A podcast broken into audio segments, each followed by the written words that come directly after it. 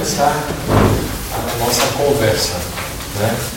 Ah, o assunto que eu escolhi para a nossa é, palestra de hoje, nosso papo de hoje, né?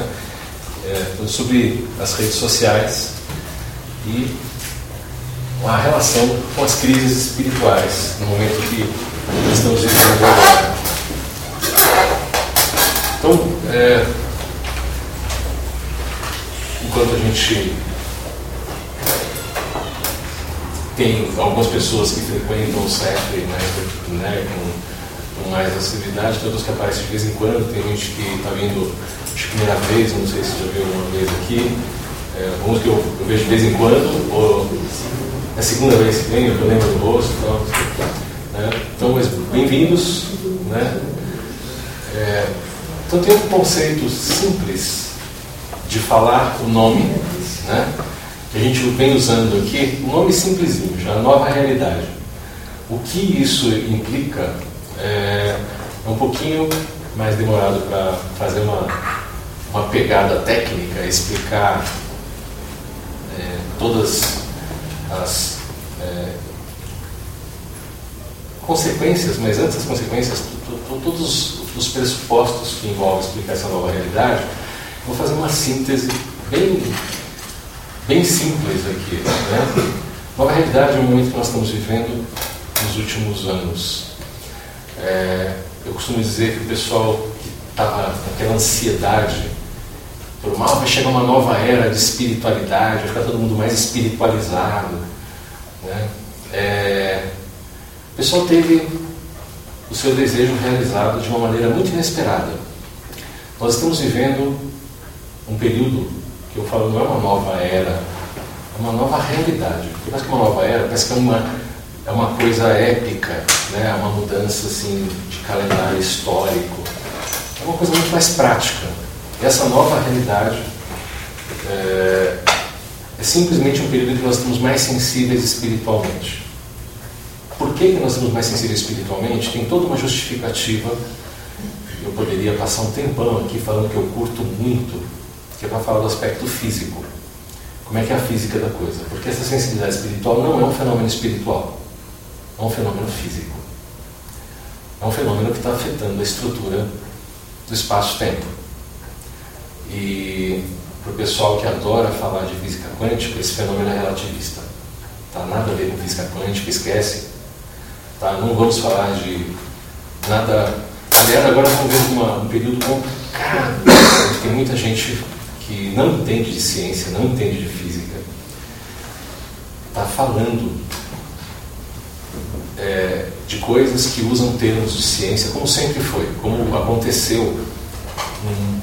Para quem não conhece a história da ciência em relação à história da espiritualidade, nós tivemos um movimento muito parecido de descobertas científicas, por exemplo, no século XIX, no, meio do século XIX, descobertas do eletromagnetismo, é, que as inovações sendo feitas, tudo estava sendo descoberto. Né? Você teve coisas fantásticas sendo é, estabelecidas por Faraday, Maxwell e outros grandes expoentes, pessoas que trabalharam essa dupla, Maxwell e Faraday, ficou muito conhecida porque um muito prático e um muito teórico, juntos eles revolucionaram o que a gente conhece como eletromagnetismo do que era antes, porque a gente tem hoje do, do, da física das coisas. Aí apareceu a teoria de campos, outras coisas que foram surgindo. E aí o pessoal da área espiritual, especificamente o pessoal da Europa, que visitou o Oriente, a Sociedade Teosófica foi um grande portador disso. Trouxe conhecimento daquilo que era conhecimento, daquilo que era cultura e tradição oriental dos hindus e de é, algumas linhas de budismo é, e fez um, uma montagem com teorias eletromagnéticas e criou uma grande sopa que eu falo que é de mal entendidos científicos na espiritualidade. Então começou a associar mundo espiritual com frequências eletromagnéticas. A gente não sabe se é isso. Até hoje a gente não sabe. Todos os experimentos de campo eletromagnético tentando demonstrar o mundo espiritual, eles falham nessa tentativa. Eles não conseguem resultado. A gente não consegue detectar ou medir nenhum campo eletromagnético dentro do espectro que a gente reconhece como sendo eletromagnético com algum sinal de espiritualidade. O que a gente consegue, é, usando diversos tipos de experimentos de instabilidade, ou de campo, ou de matéria, a gente consegue interferências que resultam em tipos de transcomunicação quando há elementos animais associados. Nenhum equipamento de transcomunicação funciona completamente por si só. Você precisa ter pessoas ou animais presentes. Ou seja, sem a presença de vida, os fenômenos psíquicos da transcomunicação não funcionam. Se fosse algo exclusivamente eletromagnético, não precisaria. Se você está fornecendo energia num sistema, você teoricamente não precisaria do elemento animal, seja ele um animal racional, humano, ou irracional, como um cachorro, um gato ou uma vaca. É, você não tem esses fenômenos acontecendo sozinhos. Você tem fenômenos de assombração em ambientes que tem uh, pessoas dentro ou que recentemente tinha alguém dentro. E aí você tem fenômenos de assombração que são, quando registrados por equipamentos, passíveis de serem contabilizados como transcomunicação. Para quem já assistiu aqueles é, programas de caçadores de fantasmas, eles então, vão investigar um ambiente que supostamente é mal assombrado, põe o gravador na sala, fica um tempo fazendo perguntas para o ambiente, aí deixa o gravador e sai, ou deixa uma câmera e sai. E aí, quando não tem ninguém nessa sala, acontece um fenômeno. Mas tem alguém olhando no monitor, conectado espiritualmente ou visualmente com o ambiente, vendo no monitor. Tem gente no ambiente atento, ou seja, o ambiente não está morto. Você deixar o equipamento lá durante dias, sem ninguém visitar aquele ambiente, e um negócio que ligue sozinho, ou que tem uma bateria que dure 20 dias, por exemplo, depois de uns dias some os fenômenos, você não grava mais nada. Ou seja, você tem algum tipo de energia residual da vida animal que fica no ambiente e promove a ligação entre o que é espiritual e o que é tecnológico. Se fosse só eletromagnético, não seria. E se fosse seguir a linha do pessoal que no século XIX direcionou a espiritualidade de maneira é, que fosse, assim, como, se fosse muito é, voluntariosa, né? consciência. As pessoas queriam enfiar a ciência na visão espiritual e o, o top que se tinha na época era o eletromagnetismo. Dá para entender muita coisa da natureza e muitos fenômenos espirituais pelo eletromagnetismo, mas não significa que o mundo espiritual seja eletromagnético. Tá? Dá para dizer que tem alguma relação entre campos eletromagnéticos e espiritualidade mas não dá para afirmar. E todos os experimentos falharam em tentar demonstrar que o mundo espiritual seja eletromagnético. Da mesma maneira, começou uma onda a posteriori tentando é, demonstrar as novas descobertas. Então, com, as, é, com a teoria, no final do século XIX, começo do XX, primeiro aparece a difusão do modelo relativista e do, do conhecimento da relação, não só da relatividade espaço-tempo, mas também da reversibilidade de energia e matéria, né? como aparece uh, os constituintes, que a gente chama de hoje, que a gente reconhece o nome, mas as pessoas não estudaram na escola, que seria a física quântica, e as pessoas começaram a tentar entender o mundo espiritual com esse viés complementar. A moda atual colocar nome quântico em tudo que é coisa espiritual, para mim é, é, um, é um, de certa maneira um, um incômodo. Porque eu venho pesquisando ciência, venho estudando física desde a adolescência. E eu venho estudando fenômenos espirituais relacionados à ciência desde então. Participei de grupos de transcomunicação, participei de um monte de coisas fazendo testes. E a gente não sabe muito bem como funciona. Eu tenho um curso que eu falo sobre física e espiritualidade. E eu para quem é meu aluno, sabe que eu dou uma aula de introdução à física, introdução à história da ciência e física. Para poder falar um pouco de espiritualidade, de como os fenômenos podem estar relacionados, eu apresento modelos de interpretação. Não dá para fazer essas afirmações loucas que estou fazendo agora. E a própria experiência, a própria experiência nos mostra que propostas loucas, como a gente vê de explicar com física quântica, é, as coisas não funcionam. Experimentos, experimentos negam a proposta de obras como O Segredo e coisas assim. Para quem é fã, você pode continuar sendo fã. Eu só sugiro que você preste atenção na proposta né, que eu faço quando eu mostro que, olha, vai estudar física. Vai estudar ciência para você ver se isso faz sentido. E você vai ver que não faz, não é daquele jeito.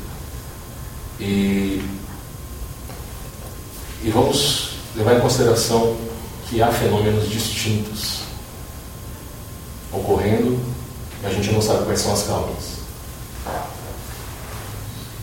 A ideia de que você, conceito, você simplesmente querer algo, desejar algo e acelerar aquele processo, não precisa, não precisa da teoria quântica para justificar.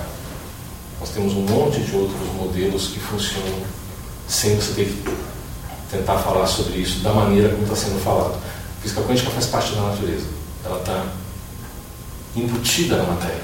A gente está convivendo com esses comportamentos e a gente sabe que funciona.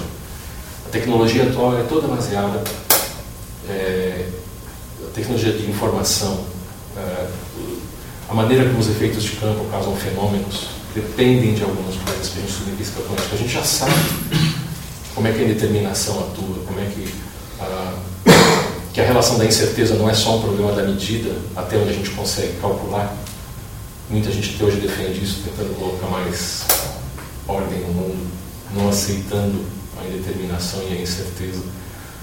Mas funciona. Tá? Você usa, como cada vez que você usa o seu celular, você está comprovando na prática que esse modelo de física e matemática funciona. Curioso é que a base do que a gente está tendo hoje como aumento de sensibilidade. As pessoas estão mais sensíveis emocionalmente, mais sensíveis umas às outras. Tem uma relação profunda com a quantidade de informação que nós estamos sendo expostos agora e com o grau de conexão que nós estamos tendo uns com os outros. A humanidade, uma parte do tempo, não tinha tanto convívio na história. As pessoas tinham convívio próximo com poucas pessoas ao redor. Para você você não tinha, a pessoa passava a vida inteira sem precisar ter contato com mais do que 40 ou 50 pessoas. E hoje, se você tem 40 ou 50 pessoas que você, no mesmo grupo de WhatsApp, o grupo é calmo. Né? Não é assim? Aqueles parentes que no passado iam embora você encontrava só no velório, de novo, agora ficam pentelhando a sua página no Face. E você fica assombrando essas pessoas no Instagram e no Twitter. Né? Nós viramos assediadores digitais uns dos outros. Nós, alguns de nós têm centenas ou milhares de seguidores em redes sociais. Isso é uma coisa para a escala de vida pública, política, vida pública artística no passado.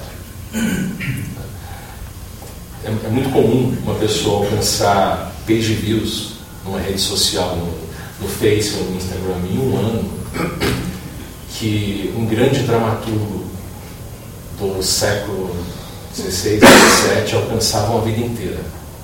Pessoa alcança um período de menos de um ano. Uma pessoa comum, que não seja uma celebridade. Uma celebridade alcança em minutos.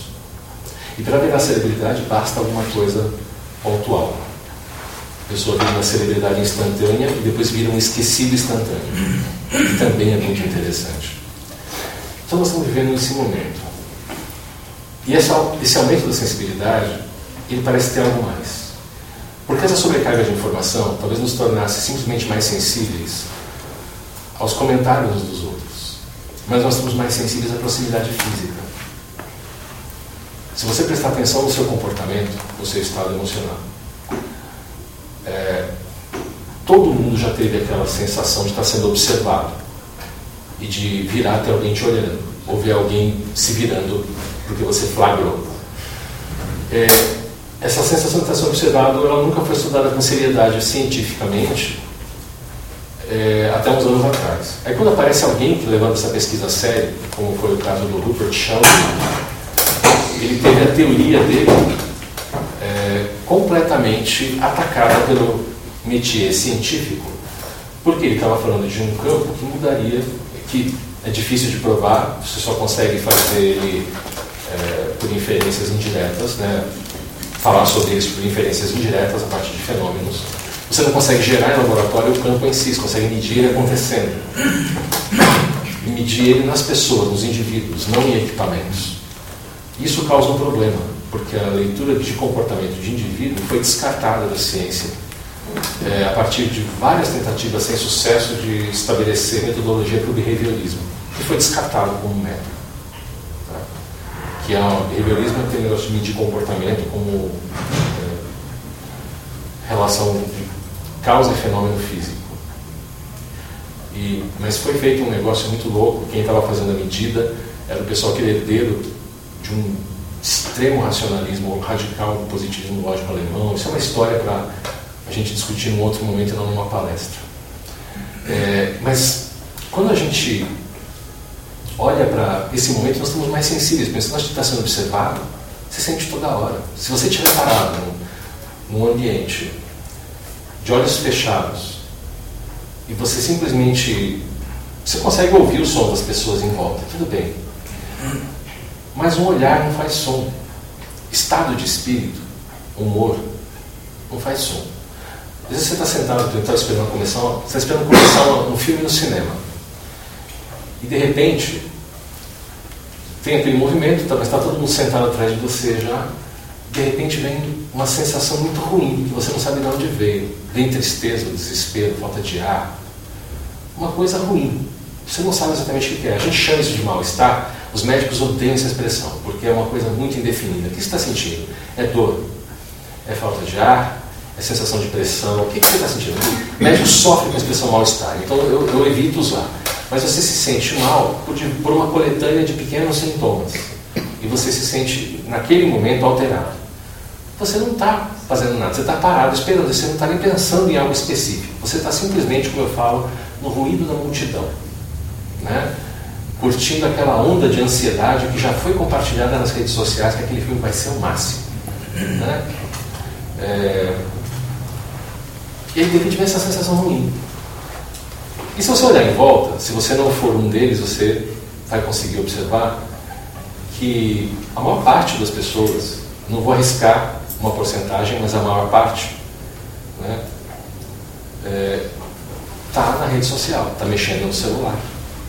Mesmo quem está em grupo. Às vezes tem grupos de quatro, cinco pessoas que ficam conversando e se cutucando mutuamente e ao mesmo tempo digitando loucamente com os polegares em chamas. Né? É, é uma coisa interessante, faz parte da nossa sociedade hoje. A questão é que, e se uma dessas pessoas entrou numa briga virtual? A briga é bem real no ambiente virtual da rede de dados. Ela se altera emocionalmente. E você não sabe de onde está vindo. De repente, esse teu mau humor pode não estar vindo de você, pode estar vindo de alguém. Às vezes você tem a referência que você pode estar num grupo e você pode estar na fileira da frente ou do lado a pessoa entrar numa dessa, você nem sabe, você está até de olho fechado, de repente você sente, você reconhece que a pessoa está discutindo com alguém ou teve uma notícia ruim.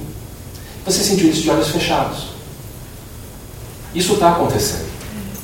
E está acontecendo com muito mais facilidade do que 10 anos atrás, do que 20 anos atrás.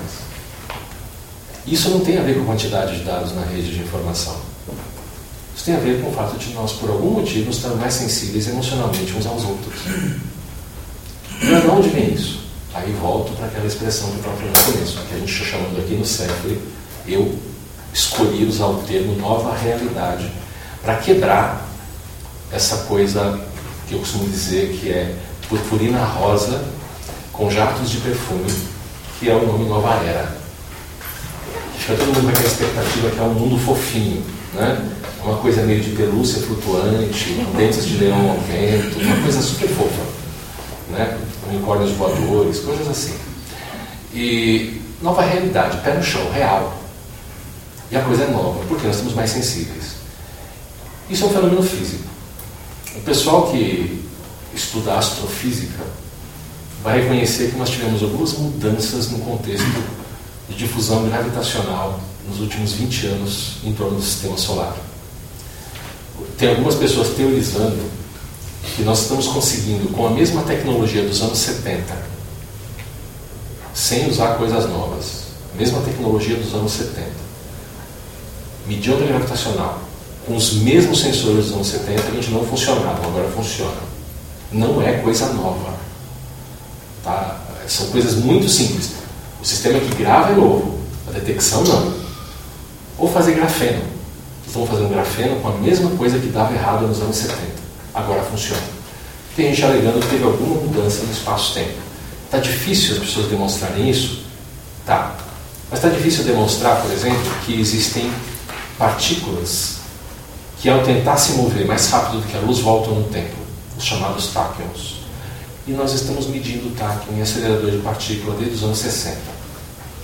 Eu participo de círculos de troca de mensagem, que a gente chama de são os rings na internet, os news rings, fazia parte dos antigos newsgroups, coisas que apareceram antes do protocolo de internet ganhar o www.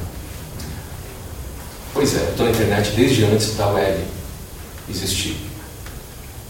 Eu participo de circuitos de troca de, de informação e notícias científicas há décadas, desde que eu era molecão. E a gente vem medindo regularmente TAC, só que como ele contradiz o Einstein, todo mundo fala que é ruído. Só que é um ruído que você sabe o nível de energia, quando ele vai acontecer, você consegue predizer em que parte ele vai acontecer e a duração. Se isso é um ruído, dá licença, eu não sei o que é partícula.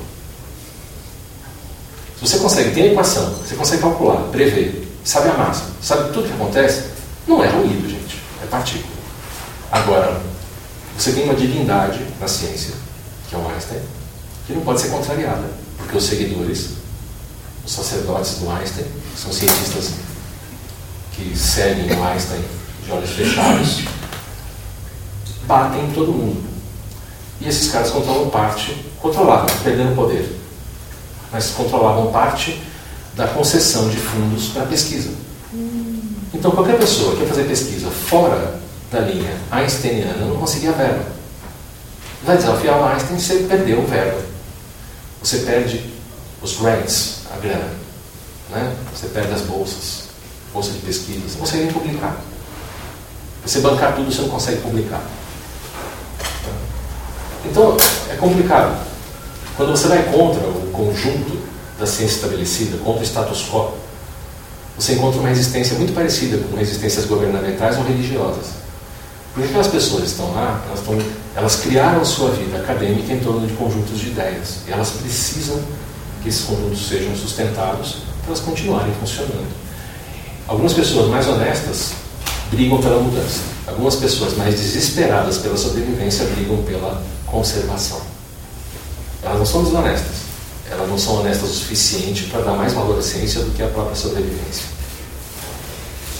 Tá? Então, a necessidade pessoal sobrepõe a necessidade coletiva de prosseguir com a ciência. Esse é um problema.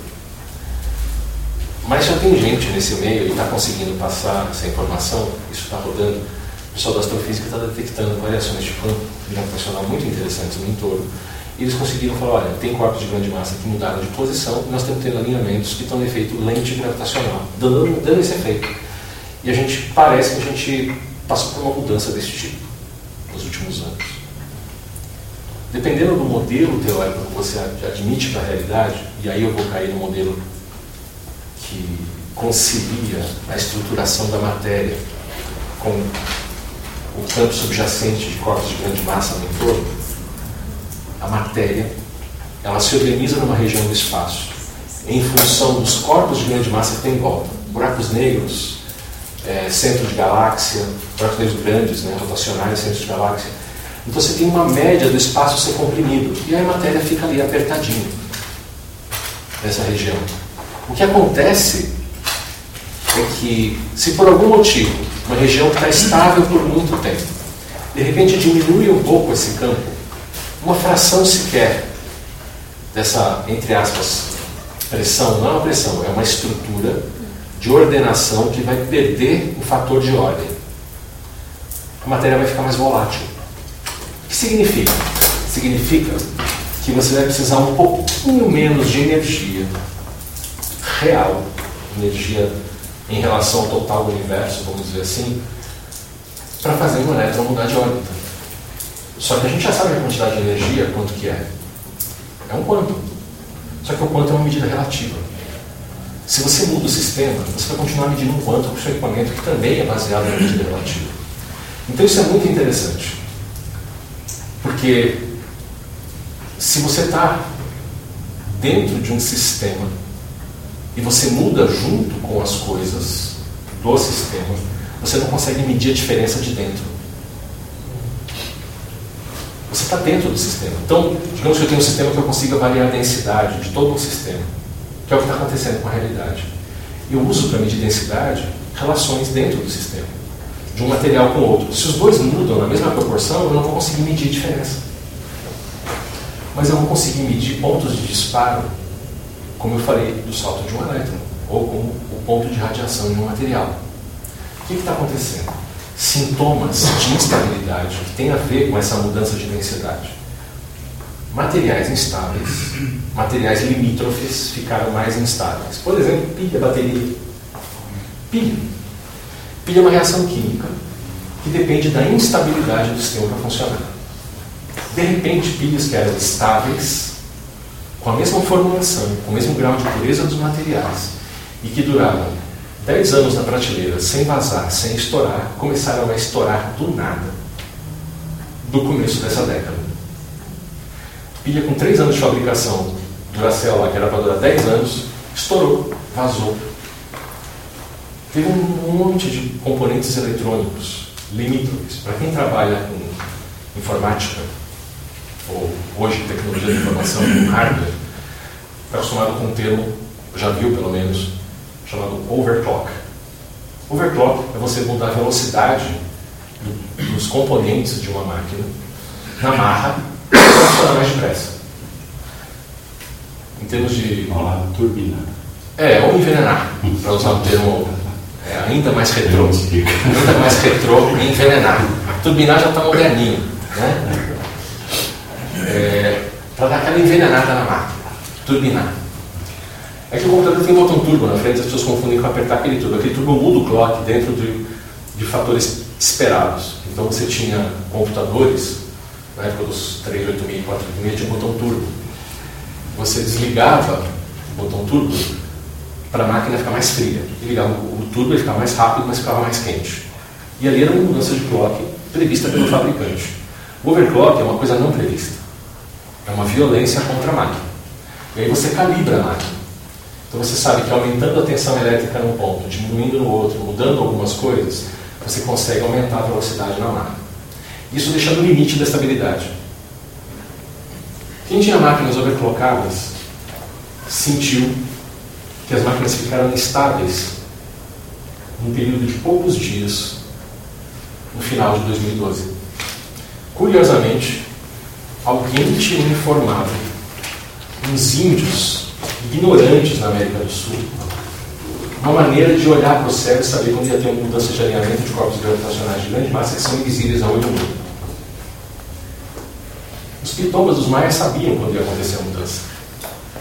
De 21 a 23 de dezembro de 2012, teve uma mudança radical. Que foi um período em que, se foi uma lente gravitacional, nós saímos da região de amplificação de concentração de gravidade.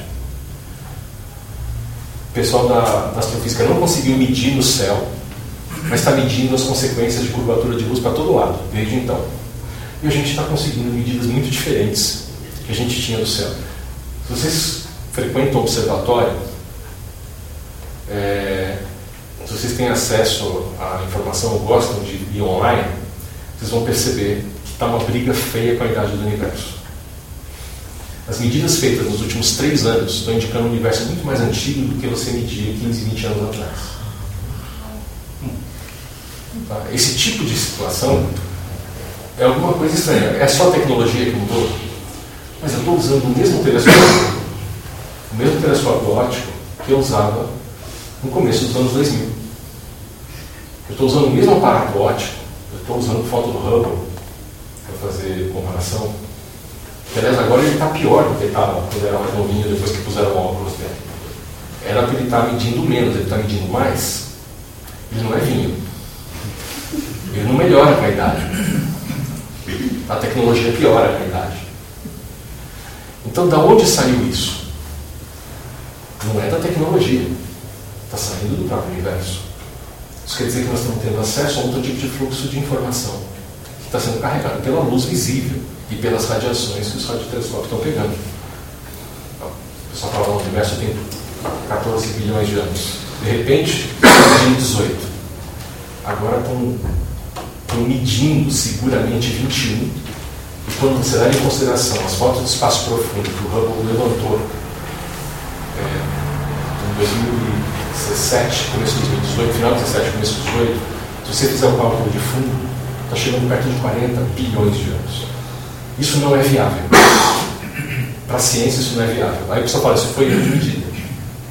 Isso foi erro de medida. A gente está com problemas de medida no telescópio. Ele está velhinho só que a imagem está nítida. E você faz a medição, o deslocamento de energia, está certo. Aí você vai conferir com os outros equipamentos, está certo. E aí? Muito interessante. Isso quer dizer que essa nova realidade que a gente fala aqui não é um fenômeno espiritual, é um fenômeno físico. Mas como que ele está afetando a gente? É só porque ele mudou a química do corpo? Pode ser. Pode ser só mudança química no corpo, ficou tudo mais instável. Que nem pilha vazando, você também está vazando. Vazando hormônio, está vazando neurotransmissor, alguma coisa ficou instável. Agora, se existe, deixa eu deixar isso bem claro, eu tenho experiências paranormais. Eu as considero espirituais por escolha. Elas são paranormais. Eu não sei, eu não posso afirmar que existe espírito. Eu tenho uma experiência que bate uma descrição de mundo espiritual. Eu saio do corpo, quando meu corpo dorme. E eu consigo fazer experimentos que eu comprovo isso. Simples. Põe uma caixinha com dois dados dentro, balanço essa caixinha sem ver, coloco ela em algum lugar na minha casa, deito, saio, do meu ponto de vista, saio do corpo e eu consigo ver esses números que estão lá, volto para o corpo, vou verificar, está lá, bater os números. Eu estou tendo informação que meu corpo não está tendo acesso. Eu posso garantir que isso é algo espiritual? Não. Posso garantir que eu tenho um fluxo de informação que eu não sei como que meu corpo adquiriu. E aí, a teoria que eu gosto é espiritual. É um modelo que eu gosto. Não significa que seja o modelo mais adequado correto. Ele empata em probabilidades com outras coisas. Eu tenho um modelo eletromagnético, pode ser comunicação eletromagnética ruído de fundo que nós temos que codifica? Pode ser. Pode ser algum tipo de conexão que a gente tem por é, entrelaçamento de partículas. Se nós realmente somos originários de um Big Bang, todos nós temos um momento de spin em algumas partículas que estão em sincronismo. Todos nós. E pode ser que elas se alinhem em certas situações com o ambiente, a gente tem uma espécie de informação total que o sistema nervoso de vez em quando decodifique simplesmente porque nós somos todos originários do mesmo mundo de matéria e que a gente está sincronizado de alguma maneira em termos de spin de partícula.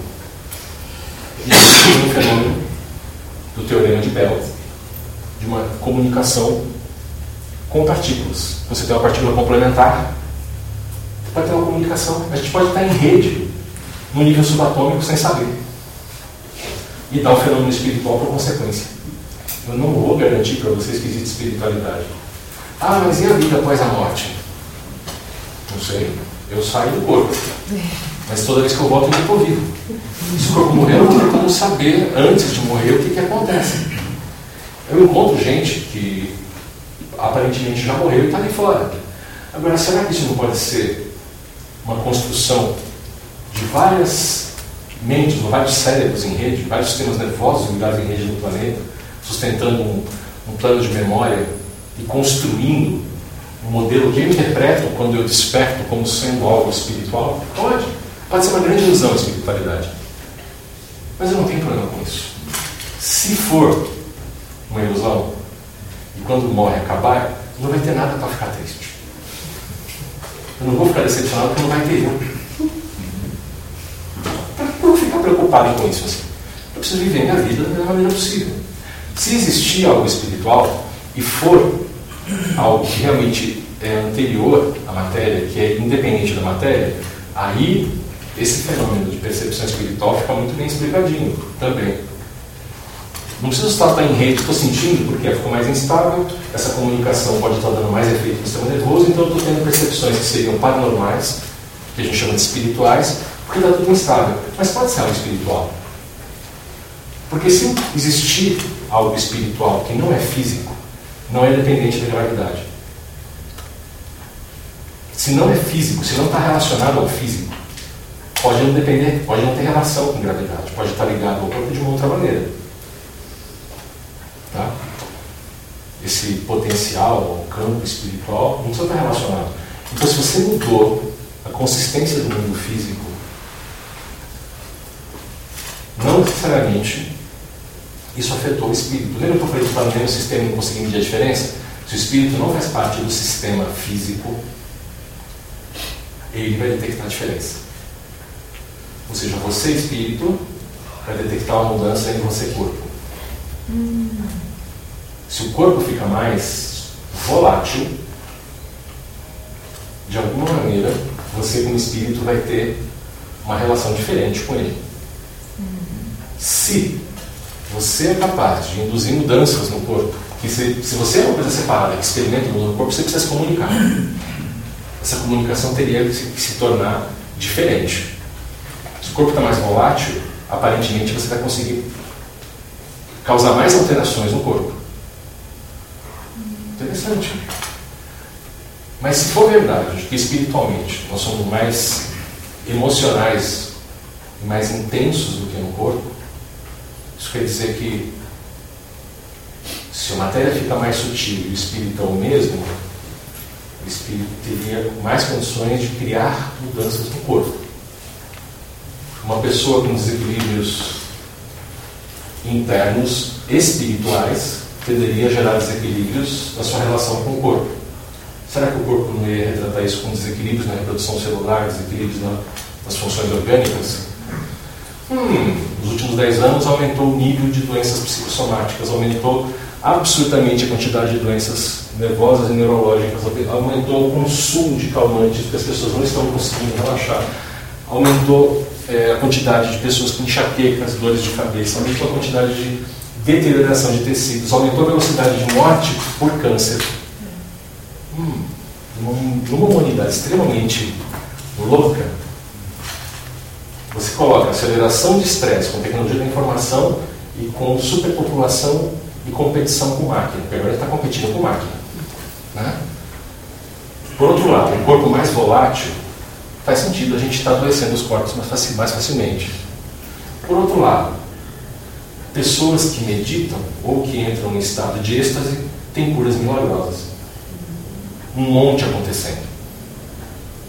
Câncer que desaparece, nódulos e tumores que um dia está ali, três dias depois sumiu. Né? Recuperações milagrosas.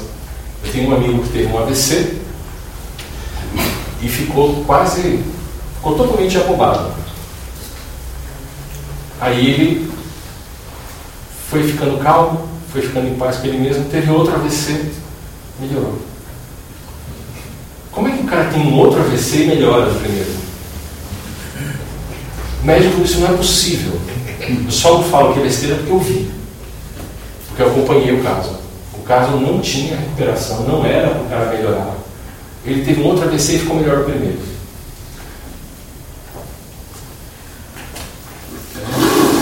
Interessante isso, né? Interessante. É só para né, coisas curiosas. Ah, mas isso não significa que essa sua explicação é a, a explicação para isso. Não. Isso significa que há indícios que batem com esse modelo teórico que eu estou propondo da nova realidade. Mas o foco hoje é você saber Então, que há uma coincidência de fatores. A minha proposta, na minha opinião, é uma coincidência. Saber da minha opinião. Minha opinião é que é uma coincidência de fatores. Nós estamos desenvolvendo uma tecnologia que acelera a troca entre humanos, troca de informação. Só que essa informação é mediada por máquinas. E ela tem um viés imposto por outras pessoas que não estão na conversa ao sistema das máquinas. Nós estamos trocando informação no Facebook do jeito que o Mark Zuckerberg quer. Nós estamos trocando informação no WhatsApp, nós estamos trocando informação no Insta, é, em todas essas redes sociais, até as mais recentes, parece que agora até o Snapchat já está começando a sair de moda, está começando a entrar coisas novas, já tem nomes aparecendo por aí. Né? Mas isso tem viés, isso tem interesse, tem pessoas que estão fazendo essas coisas que parecem ser de graça. Não são de graça. Você está pagando com seus dados. Quando você usa um desses aplicativos supostamente gratuitos, você está pagando com suas informações, com o que você insere no sistema. Você vira parte da base de dados. Sua vida vai sendo é, referência de base de dados. Esse é o preço que você está pagando. E também, ao fazer parte do público-alvo. Qual é o público-alvo? Todos. Todos. Você é o público-alvo de um monte de miras. Todo mundo precisa comer. Então você é público-alvo de tudo que vende comida. Todo mundo precisa vestir. Você é público-alvo de todo mundo que vende roupa. Todo mundo se desloca. Você é público-alvo de tudo que promove e vende algum tipo de transporte, ou meio de transporte, ou forma de deslocamento. E tem muito mais coisas por aí. Todo mundo em algum momento precisa cuidar da saúde. Então você é público-alvo de tudo que é ligado à saúde. Então tem coisas básicas que você é público-alvo. E fornecer informação, as máquinas coletam seus dados e os algoritmos, que têm viés de quem faz os próprios algoritmos, quem está vendendo algo, vão enxergar em você um consumidor. Em essência é isso. Então é esperado, é esperado que ao usar a rede social você tenha problemas. E a rede social promove alguns problemas para ter dinâmica. Porque já foi. Há uma teoria de jogos que hoje ela não é a mais forte, de que o jogo só é envolvente se ele oferecer conflito. Essa teoria está em queda. A teoria vigente é que ela precisa oferecer, o jogo precisa oferecer desafio. Participar de rede social é um jogo social. Nós fazemos jogo social com família.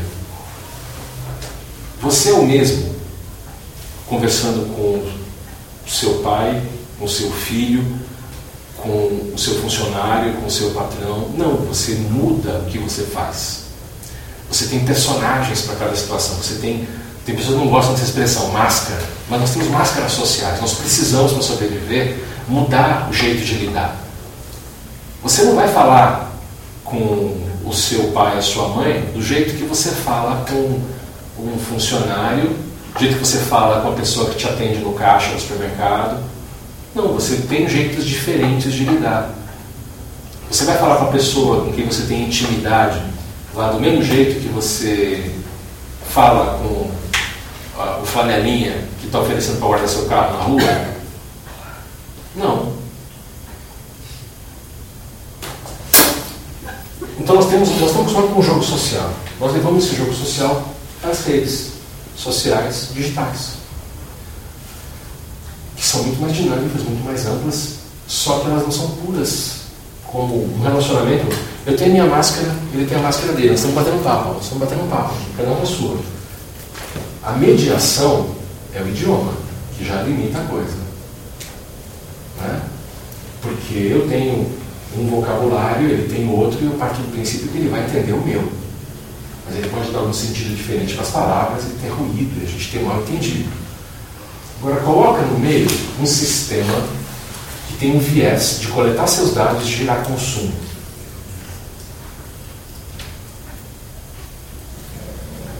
Você passa a fazer parte de uma coisa em que você não está vendo a cara Você não está vendo a máscara do outro. Você está vendo a interpretação dentro do sistema de um viés de uma leitura daquela máscara e você da sua. E outra, sabendo que você não está fisicamente conectado, você às vezes você toma liberdade ou age com certas limitações que pessoalmente você não queria. E aí tem aqueles mal entendidos, né? Por exemplo, quantas pessoas realmente escrevem bem para se expressar? Pouquíssimas. Qual que é o meio comum dessas redes sociais? Escrita. Para começar, né? não vou nem falar de forma, vou falar só de ritmo. Quantas frases vêm pontuadas nas redes sociais? Não tem ritmo. Né? Dependendo dos pontos e as vírgulas, o sentido das frases muda. E aí sai cada pau. Porque um falou A, o outro entendeu J. Né? Não rola, não tem troca. Você tem atrito só. Mas o conflito gera audiência, mais público para conflito. Então, no começo, as redes sociais, inicialmente, não aceitavam acentuação de nenhum tipo e não aceitavam alguns tipos de pontuação. Isso é muito interessante. Depois começou a aceitar porque começou a dar problema até para ele de funcionamento. Mas, né?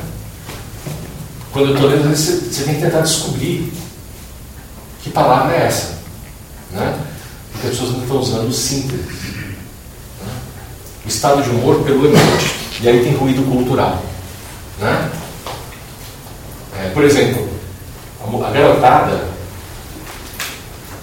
tira sarro de quem é mais velho porque usa aquela mãozinha de frente assim, como se fosse bump. Isso aqui não, isso aqui quer dizer porrada. É chamar por pau. Tem a punhozinho de lado para fazer o fist bump. É de ladinho, você põe um de frente para o outro assim. Aqui no Brasil ficou comum usar o errado. No resto do mundo, esse de frente é você provocar o outro para discussão ou você responder uma agressão com uma agressão indireta. E aqui é, né? E aí? Né? Tudo bem? E eu, como participo primeiro das redes em inglês, depois quando eu comecei a por que o cara está me chamando para porrada? Não, ele estava querendo, né? Porque o fist bump é de ladinho. falei, nossa, né? Que sacada simples de ruído de comunicação, né? Ah, os caras tiveram que mudar algumas coisas. Por exemplo, é, o que originalmente, né, vocês já viram que você tem um negocinho que são duas mãozinhas assim? Originalmente, isso daí era o high five. Era isso, era você bater com outra pessoa. Tanto que se você olhasse, se você pegar os emotes mais antigos, só uma mão tem o dedão. A outra não tem, porque é uma mão para lá e a outra do outra pessoa, o dedão está para o outro lado. Eu só tinha o dedão de um lado. Que implicava um high five. Aí a pessoa começou a usar como se fosse. Gratidão. Gratidão. Então, pois é. Isso no Brasil. Lá fora, significa súplica. Mudou para súplica. Porque começaram a ver isso como sendo isso, isso aqui é uma súplica, para pedir por favor. Né? Oi? Não, estou falando do normal fora do Brasil. Se você vê isso daqui, estiver contatando com um cara norte-americano, ele está pedindo, é uma espécie de fazer by God please. Entendeu? Para eles é isso. Por Deus, por favor. Entendeu? E é engraçado isso. Né? E aqui virou gratidão. E e a coisa que você percebe conversando, eu falo, mas por que, que vocês toda hora ficam pedindo as coisas uns para os outros? Não, isso daí não está ele está agradecendo. ah tá, mas antes era high five. E já era assim, falei, é, já era. Quando era high five, agora que virou né, é, súplica, virou please, né? Que, e é interessante. Mas tem outros povos latinos fazendo a mesma coisa. É, é, América Latina, no geral, tem que estar tá fazendo esse tipo de mudanças, de adaptações. Né? E aí, né, é, apareceu para ficar. Né, o high five virou. Né, aí virou high ten, porque não é isso, não é five, né, que é as duas mãozinhas. Né, que aí a comunidade judaica, um dos grupos falando que é shalom. Né? Engraçado isso. E tem outra, né, por exemplo, o Vida Longa e Próspera Vulcano. Para os judeus, é uma posição de um tipo de um negócio que eles fazem lá, que é uma bênção judaica. Sabe o nome? Que na verdade foi a origem Longa e Próspera. O, o, o Nimoy e o Mark. É, esqueci o nome do. que fazia o papel do, do pai do Sarek, do pai do Sarek. Esqueci o nome dele. Mark Leonard. É isso? É. Obrigado. Né, o Nimoy que fazia o Spock e o Mark Leonard que fazia o Sarek, eles combinaram e o Spock, que era de família judia, ele, ele sugeriu, né? Falou, um símbolo legal. Porque era do, da comunidade judaica. Isso, é um símbolo duplo, com as duas é, mãos na hora da oração. É, ele pegou de lá. Então foi interessante saber que isso aqui é visto ainda pela comunidade judaica como uma espécie de bênção. Isso aqui eles mandam como bênção uns para os outros, e não como vida longa e próspera eu uso como um, um tracker vida longa e próspera. Quem troca mensagem comigo sabe. Né? Mas é engraçado que são diferenças. Isso gera ruído. Isso gera ruído. As pessoas escrevem mal. Escrevem com ímpeto imediato, com emoção, enquanto está escrevendo, sem saber muito bem como se expressar. E ela não tem o atenuante de estar com o outro perto, o outro está longe. Então saem coisas em rede social que pessoalmente não saem. Saem crencas que pessoalmente não saem. Simplesmente porque a pessoa se sente isolada. Isso que eu estou falando aqui, as pessoas se conhecem. E quando são pessoas que criam personalidades, personagens, que elas acreditam serem anônimos. As pessoas enfiam o pé na jaca. Criam personagem só para falar mal dos outros. Tem gente que faz isso. Não? Tem gente que faz isso. Então é muito interessante, porque isso antes era restrito a quem conseguia publicar em revistas, em jornais. Agora não, agora todo mundo pode se tornar figura pública. E aí você junta que você está mais sensível. Não importa se é espiritual ou se é químico, mas por causa dessa mudança de densidade do espaço, mudança de concentração do espaço-tempo para a gravidade, mudou a densidade absoluta da matéria em relação ao espaço-tempo, ficou um pouco menos densa, ficou um pouco mais volátil, nós somos mais sensíveis. E aí você coloca um excesso de informação que a gente não está acostumado, um ambiente de competição diferente. E aí as pessoas começam a ter crises emocionais. Com muito mais facilidade. E é o que eu falei, por isso que o tema são crises espirituais. Né? Redes sociais e crises espirituais. Por quê? Vamos entender por espírito aquilo que te move aquilo que te dá vontade, aquilo que te põe em movimento. É, é o seu esforço para fazer as coisas. Tem expressões que a gente usa até hoje que, assim, que a gente não pensa. Por exemplo, quando um atleta está na reta ali, o corredor está na reta final, a gente fala que ele deu um sprint. A palavra sprint vem da palavra esprit, que é espírito francês. Ela está concentrando sua força espiritual, sua força de movimento, sua vontade de realizar. Né? Ou quando a gente fala, olha, o cara, quando o cara entende uma piada, aí entendeu o espírito da coisa. Ou quando ele faz piada boa, oh, o cara é espirituoso. A gente coloca o sentido da palavra espírito naquilo que nos move, aquilo que nos caracteriza. Independentemente disso ser algo não material, no sentido que existe fora da matéria e persiste a morte, ou no sentido de ser simplesmente o resultado da vontade humana num sistema nervoso, numa coisa física, mas que aparece como uma virtualização do eu. Simplesmente isso. Nós estamos experimentando com essa, com essa troca de informação ultra rápida e com os traços de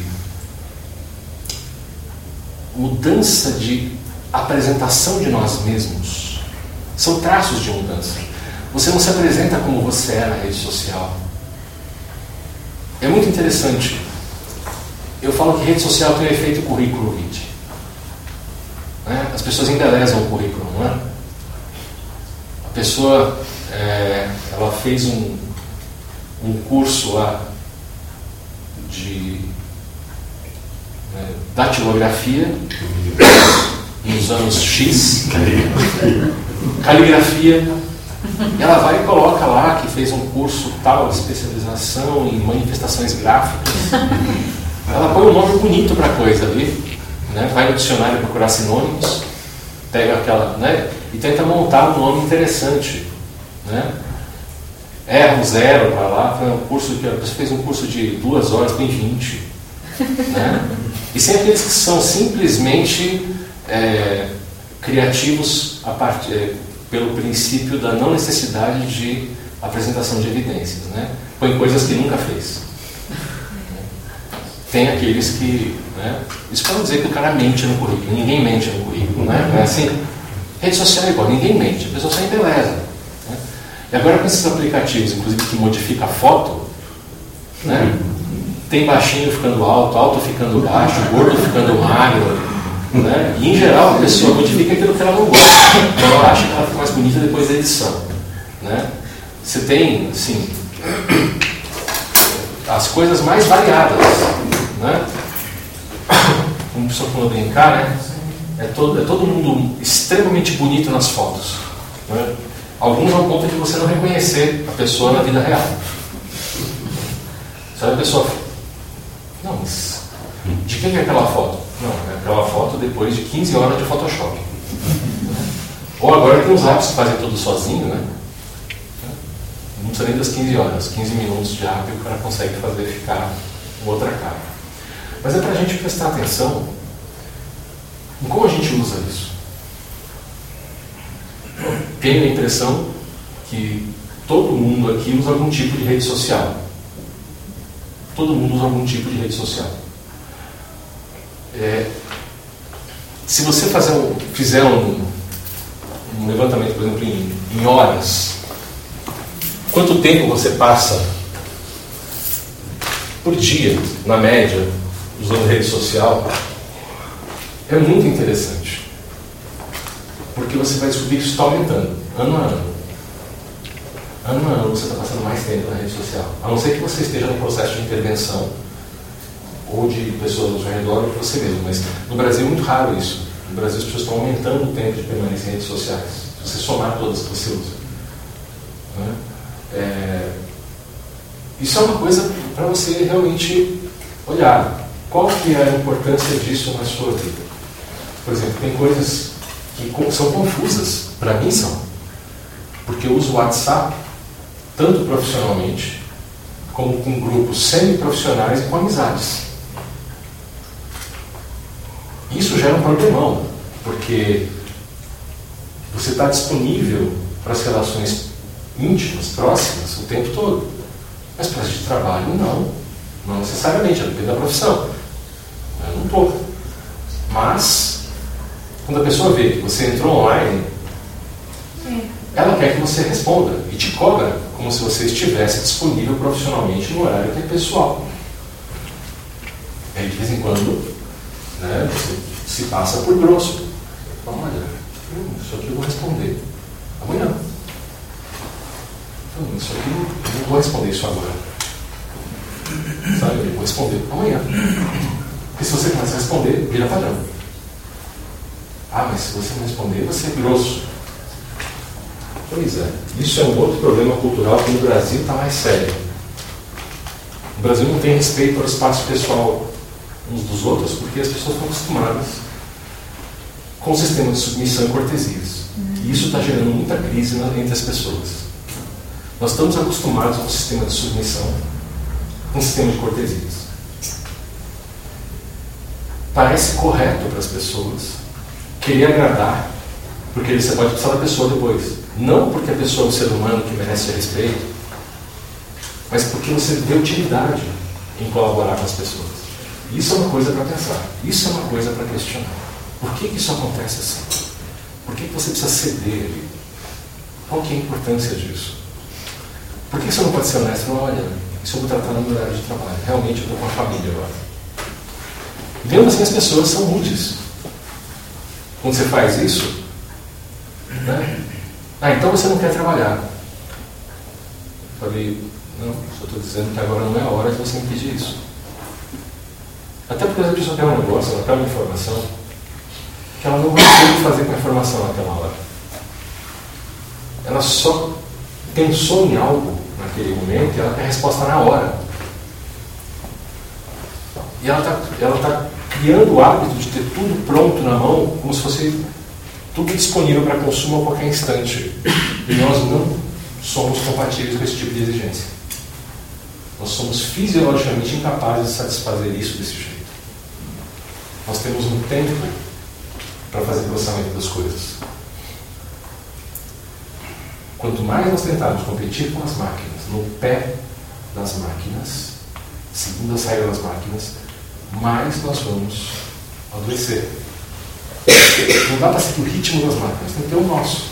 E a expectativa que nós geramos a partir do ritmo de máquina é uma coisa complicada. Pode falar. Esqueci o nome do autor, é, escreveu A Sociedade do Cansaço, né? Eu não li isso aí. É um, não sei, meio coreano, alemão, cara. Pin Yun, né? Ele escreve, é, mas você sabe né, esse autor? Sociedade da Transparência, Sociedade do Cansaço. Então, a série é, me foi citada, mas eu não tive acesso, não li. Alguém me falou sobre isso aqui mesmo, se não me engano, alguém veio falar aqui na frente, mas eu realmente tinha esquecido, eu nem fui procurar. Uhum. Falha minha, devia ter anotado. Mas você leu? Não, é está relacionado. Não, eu não li o. Eu, tava, eu tinha começado a ler a Sociedade do Cansaço, mas ele tem uma série em relação com o H, o HB também, A Gambi. a Gama também comenta por outros caminhos. É, o Gambi faz outro caminho, mas é interessante, o caminho do Gambi também é legal. É que tem, tem, tem gente que está sacando isso. Porque não precisa ser espiritualista para É. sacar que tem uma coisa errada. Eu estou falando do aspecto espiritual, porque eu vou chegar nele, eu estou até dando um tempo ali, porque eu vou chegar nele agora. Né? O que a gente não leva em consideração é que, se existe essa rede subjacente fora da rede de dados, e aí que esse é o ponto de falar do você, olha, você se recusa a responder, e aí a pessoa fica magoada, ofendida, com raiva, né? etc, etc. Se a pessoa foca em você, fica com raiva de você, fora da rede social, ela pode estar conectada com você. Independentemente da rede social. Se nós estamos, se nós somos seres espirituais, a pessoa vai estar dirigindo energia espiritual da raiva dela na minha direção. Se, se nós estamos conectados, seja pelo campo eletromagnético da Terra, seja pela, pelo é, entrelaçamento de partícula do, do, do teorema de Bell, baseado lá no, no, desde o princípio do universo, a pessoa pode estar influenciando o meu funcionamento orgânico, neurológico, à distância. Ao ficar monoideica, ao ficar pensando num período longo de tempo, com uma intenção agressiva, ela pode estar despertando em mim alguma coisa que seja ressonante a isso. Uma agressividade ou uma vitimização, dependendo do meu princípio. Então, às vezes, isso é muito interessante. Você nem sabe o que está acontecendo. Você está, às vezes, num. Como eu falei, você está nem sente tem alguém que entrou numa briga e você sente de lado, sente de costas. Uma coisa que a pessoa está na pessoa se sente pela energia. Você sente alguma mudança emocional em você e alguma transmissão não física de informação aconteceu. Porque você começa a ter sintomas. Isso acontece também nas redes sociais, você precisa estar perto das pessoas. Se for dirigido a você, se você for alvo da, do, do foco mental de alguém com uma intenção emocional, isso pode alterar o seu funcionamento à distância. E a rede social, ela estimula algo que antes era muito mais raro. Por exemplo, muito antigamente, para ter conexão uns com os outros, as pessoas mandavam cartas. Quando a pessoa ia ler a carta, a outra, de longe, ia sofrer um efeito muito tempo depois. Então você tem entre a produção da carta, tá? Você escreveu uma carta para alguém e a carta vai viajar para outro lugar, tá? Vai demorar dias, semanas, às vezes meses para chegar, dependendo do período histórico e da distância. Né? É... E quando a carta chegar, aquilo que foi escrito pode não ser mais a condição, o status de vida, né? o status vitae daquela pessoa. Então você pode estar contando uma coisa que você já resolveu. Problemas que já não existem mais, porque ou eles transpiraram e viraram um problema maior que já se resolveu, porque, por exemplo, olha, a casa está caindo. Ele já caiu, você já está colando em outra. Ou então, olha, a casa está caindo, já, já reformei, já resolvi, não tem mais problema. Isso é um exemplo, né? Geralmente são relações humanas que você conta em carta. Tá? A casa cair, vai dar pé. né? Isso já, já mudou. Então, quando a pessoa vai ler, nesse contexto, a relação de energia é tão intensa, porque os fenômenos deflagradores de conexão, a imaginação associada com memória, não vai acertar um alvo específico. Comunicação rápida, por telefone, já mudou isso. Você começa a conversar com alguém, às vezes você começa. A pessoa.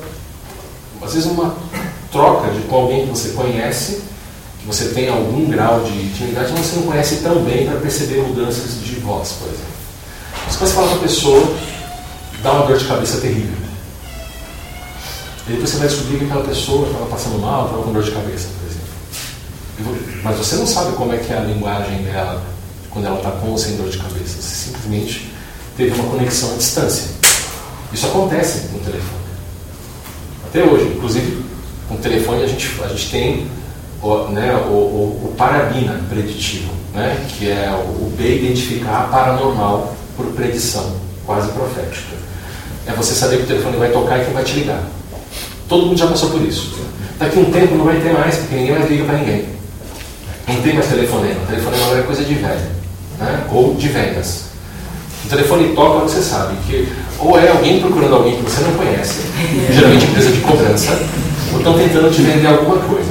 Né? Dependendo da sua idade, estão tentando te vender pacote de viagem, estão tentando vender escola para os filhos, estão tentando te ou, lógico, pedir dinheiro para alguma legião, né?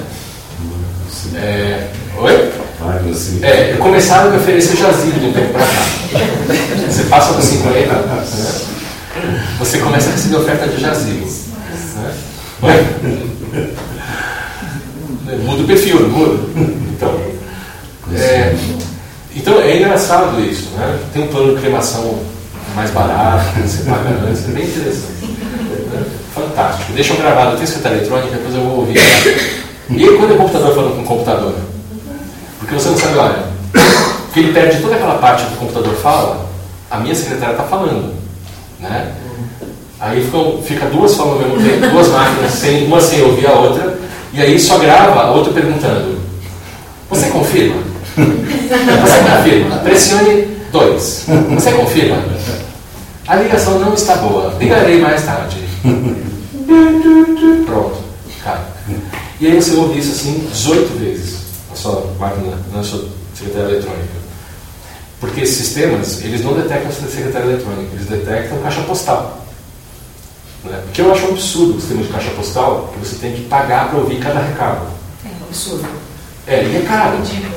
E eu tenho uma secretária eletrônica, para que, que eu vou? Eu falo, mas ninguém, por que você não usa caixa postal? Eu falei, porque eu não quero. Não é simples. É. Por que, que eu vou pagar um serviço se eu tenho uma máquina que ainda funciona? Não faz mal que ela está com mais de 10 anos, 20 anos, sei lá. Ela ainda funciona. Né? Ela é, é da primeira geração digital, então ela não usa fita. Né? E ela ainda, eles não sabiam fazer obsolescência programada. Que hoje você compra uma secretária eletrônica digital, ela explode em 3 anos. Eles ainda não sabiam fazer isso direito. Né? Então ela está lá.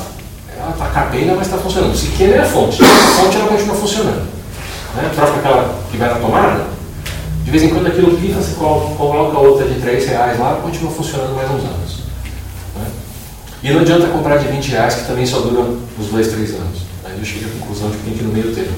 A de 1,99 não, mas a de 3,99 dá. é, então, essa, essa relação que a gente tem uns com os outros, a gente está mediando com as máquinas de uma maneira muito imediata, muito rápida. Ela é mediada, mas ela é muito instantânea. Ela é temporalmente quase imediata. Embora seja uma mediação é, tecnológica que rompe distância, ela viola o nosso intervalo de tempo de recuperação e reflexão. Então você consegue ter contato com muito mais gente do que fisicamente é plausível. Nosso sistema nervoso está tendo que se adaptar a isso. Nós, a evolução, se a gente for acreditar no modelo de Darwin, que eu acho que é um modelo bem interessante, não nos preparou para isso. Uhum. Né? E se Darwin estava certo, muitos de nós não deveriam sobreviver a isso. Porque a sobrevivência é do mais apto, não é assim? Então, esse monte de gente desenvolvendo doenças e surtando, eu acho que é previsto se a gente levar Darwin a sério. É um tecno-Darwin agora, né? Um Darwin tecnológico. Está acontecendo. Está tá acontecendo, nós estamos vendo isso. Só que nós estamos tratando isso como algo que a gente tem que conviver, que é inevitável e que a gente tem que achar uma solução.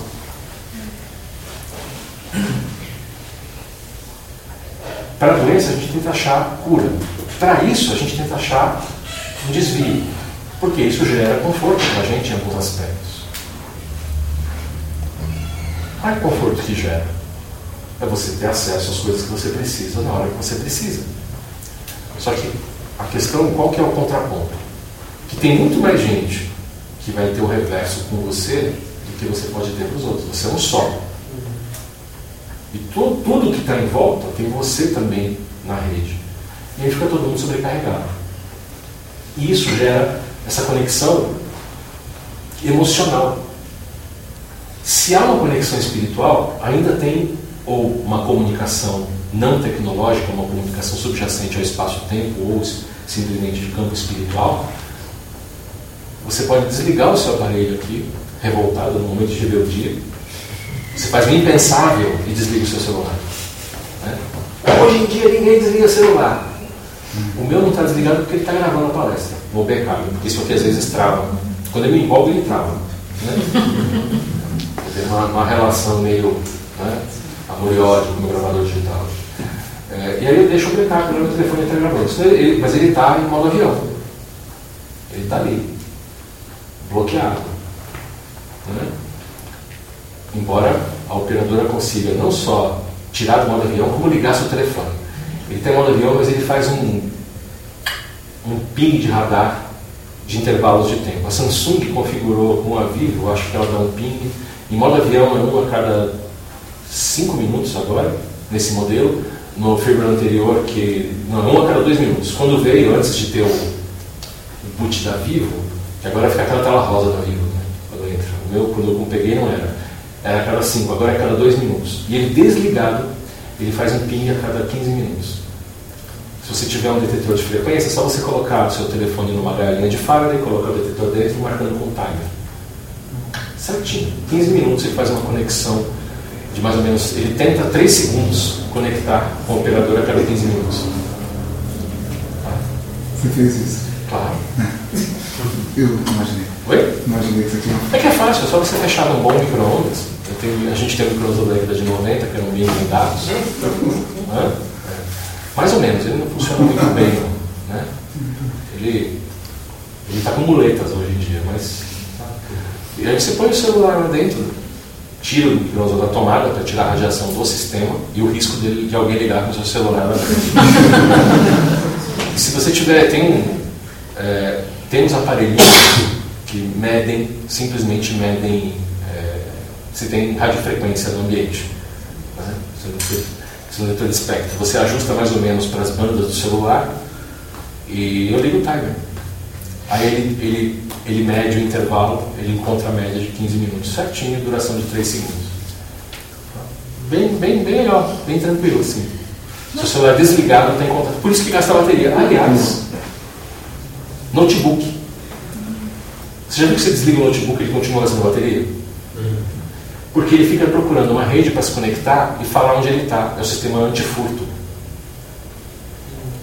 Tá? É o sistema antifurto. Do, do... Ah, mas eu não tenho nenhum serviço antifurto. Não faz mal. O fabricante do seu computador sabe onde ele está. Tá? Ele sabe onde ele está. É, ele, ele, entra, ele procura redes ad hoc, redes que não tem senha, ou redes que você já pôs a senha, e ele transmite em que rede ele está. Tá? Isso nasceu com os netbooks que você colocava chip de telefone nos, nos, nos notebooks para ter dados, e eles faziam isso para ter dispositivo de achar que nem celular. E os caras gostaram da ideia. Eles gostaram muito dessa ideia, porque aí eles conseguem saber onde você está usando e para que você está usando. Tá? Então eu pensei que era só a ASUS, que eu, meu computador é ASUS, que eu uso para dar aula aqui, inclusive faz isso. E aí eu fui pesquisar e descobri que todo mundo faz isso. Quem faz mais agressivamente é a Apple. Tá? Os Apple eles têm inclusive GPS interno e transmitem a coordenada exata de onde ele está. Até o andar do prédio que você está, ele transmite. É fantástico. E o seguido de perto pelos equipamentos da Microsoft e da Dell. A Microsoft é a segunda mais neurótica com isso, de saber onde está o equipamento. Tá? E se você for ler Está no termo de serviço, no fim do manual do equipamento, tem aquele negócio enorme, termo de serviço, termos legais, não sei o que, está tudo lá. Avisando para fazer isso. Você concorda. Se você ligou o equipamento e aceitou usar o sistema operacional, aceitou usar aquele hardware, você aceita tudo que está nos termos de serviço, tanto do hardware quanto do software. Então, é, você concordou sem saber. Né? E é só para colocar, você tem essa, essa condição de estar no ambiente. Você desligou seu celular, não quero ficar na rede social. Porque esse é o raciocínio que eu vi. Né? Ah, eu, eu desliguei. Mas você vai continuar. Se você postou alguma coisa, as pessoas te que te conhecem fisicamente, elas vão pensar em você quando elas veem. Elas vão se conectar a você de longe. Você sente essa energia. Da mesma maneira que você tem aquela percepção, a pessoa está pensando em você enquanto liga, você sabe, oh, nossa, pensei no fulano, o telefone toca era fulano. Você tem esse mesmo fenômeno quando a pessoa está com bronca de você ou querendo contato com você por algum motivo. E não precisa ser, hoje em dia, como não é sensível, não precisa ser alguém com muita proximidade, nem com treinamento psíquico. Basta ser alguém que te conhece. Isso vai afetar. E se a pessoa está ansiosa está angustiada para interagir com você por algum motivo, isso vem com uma carga muito mais forte. E aí você pega que não é uma pessoa só. Imagina você colocou uma postagem pública. Pegando uma, você fez um comentário no Face de alguém. Não é só a pessoa que sofreu o comentário. Todo mundo que vê discordar de você está com raiva de você. Os que te conhecem fisicamente vão ter mais capacidade de te localizar. E aí elas vão deflagrar em você o que eu falo que é o efeito BIP porque ela vai ficar evocando em você a lembrança do que você fez. E aí aqueles que estão olhando, ficando com raiva do que você fez, não precisam te conhecer. Você vai se conectar porque vocês vão estar pensando na mesma coisa. Parabéns, você foi absorvido. Mas se você não estiver pensando, então, mas, se não tiver relação, se não tiver referência, não, é, a questão é, falando, geralmente, se uma ou mais pessoas começam a focar em algo que você fez, que está na sua memória, e jogar energia nisso, isso vem à tona na sua memória. Mas se o link for por um, um, pelo computador, você postou e escreveu alguma coisa, a pessoa não te conhece, o link vai ser. Não tem link, não tem. Claro que tem. O link é o que você postou. Mas a pessoa não tem referência nenhuma, você sabe onde vai estar. Mas não é. Mas não tem que saber onde você está. Não, é. Então, então, pensa o seguinte. Pensa, é, é, é menos complicado. Ninguém está apontando uma coisa para você. Pensa que o sistema inteiro balança. O sistema inteiro balança. Mas o nível de ruído é alto, não é? Oi? O nível de ruído é alto. Mas aquilo que for exatamente o que você fez, a pessoa vai estar lendo o que você escreveu, que está na sua memória. Você entendeu? Eu, acho que eu entendi, mas eu achei que o A reação emocional Você- é como você está, balança o sistema inteiro, o, o, o ponto, o melhor funil para concentrar a energia se realizar em trabalho é o gerador. Todo mundo estiver lendo aquilo vai estar contribuindo para a ondulação. Cada um com as suas emoções. Mas a fonte é, é o que criou aquela memória do sistema, é a origem mais forte da memória em si. E virtualmente fica, o link, porque então você escreveu e esqueceu. Aí a pessoa vai lá e lê, você sem conhecer ela. Anos depois. Você deixa esse link, então é Sim. Sim. É por isso que eu falo que as pessoas não têm noção do, do potencial de memória do sistema. Basta alguém virtual, né? Oi? Virtual. Virtual. é Então, aqui está. O, o, virtu, o mundo virtual ele se realiza na nossa psique.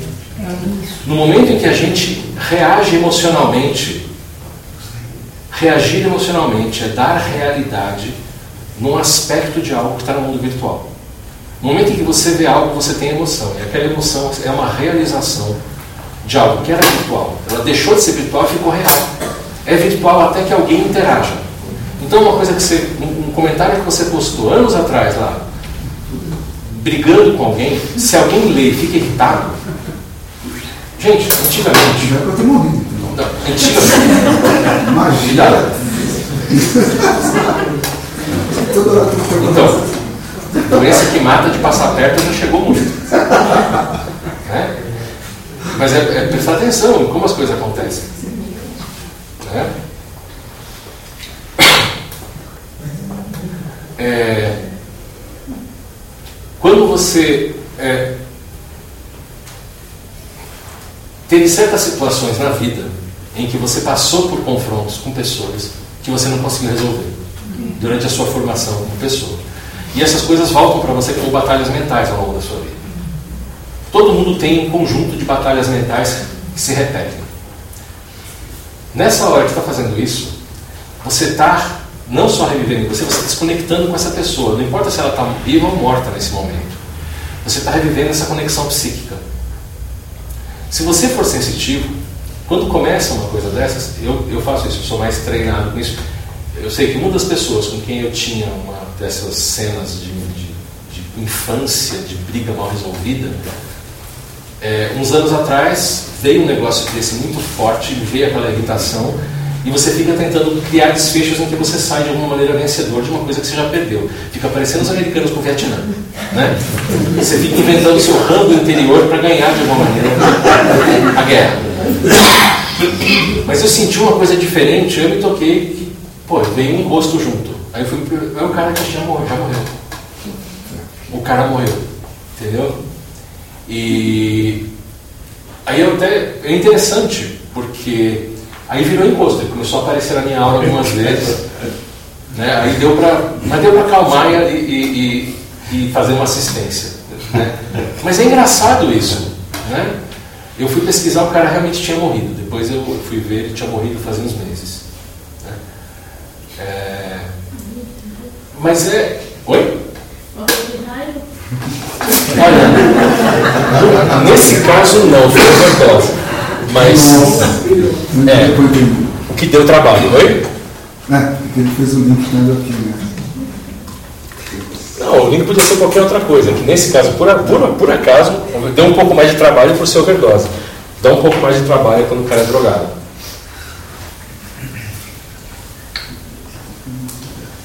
Mas o iniciador da memória fui eu, não foi o cara que veio atrás de mim.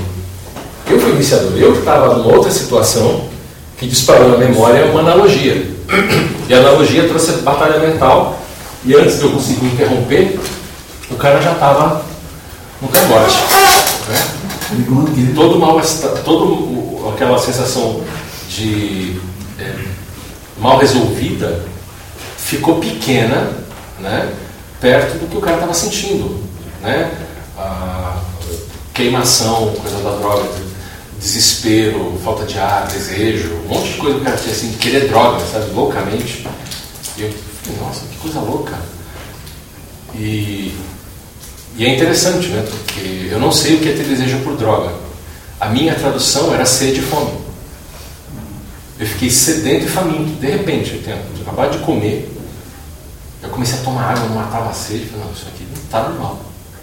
Às vezes né, é, é a maneira do corpo traduzir. Você não tem referência. Então é só para. Agora, isso era um, um caso ou outro. Essas batalhas eram. Agora, quantas dessas brigas mal resolvidas acontecem na internet? E aí você não tem só de repassar mentalmente, você vai lá e começa a brigar de novo, às vezes entra, continua postando, fica voltando dias. Então isso, isso é uma espécie de masoquismo espiritual. Porque não vai resolver. Porque são tentativas de exercer poder e suprimir a opinião do outro. E dar poder a alguém que não deveria ter sobre você e tentar exercer um poder que você não deve ter sobre os outros. Então é um desequilíbrio. Então essas crises espirituais que acontecem em decorrência dessas trocas, elas têm que ser olhadas do ponto de vista, olha, eu não preciso ganhar as disputas, eu preciso aprender a não entrar nelas. Você deixa de entrar num monte de crises espirituais. Porque você está se conectando a essas pessoas. Agora imagina que você está discutindo com alguém e esse alguém é, não necessariamente sabe, mas esse alguém tem amigos e inimigos espirituais. Você tem amigos e inimigos espirituais. Não é dois, são duas gangues. Porque os seus amigos, os seus amigos e os inimigos dele vão se associar para atacar espiritualmente o outro. Os amigos dele, os seus inimigos que ficam aqui te incomodando, não conhecem o cara, mas vão se associar com os amigos dele para te atacar. E aí tem troca de figurinha, troca ponto fraco. Né? Diz, olha, isso aqui nem adianta que o cara se defende bem, mas isso aqui ele cai toda vez. Sabe? E aí parece que toda vez que tem. Sério, é um fenômeno que já acontece no dia a dia.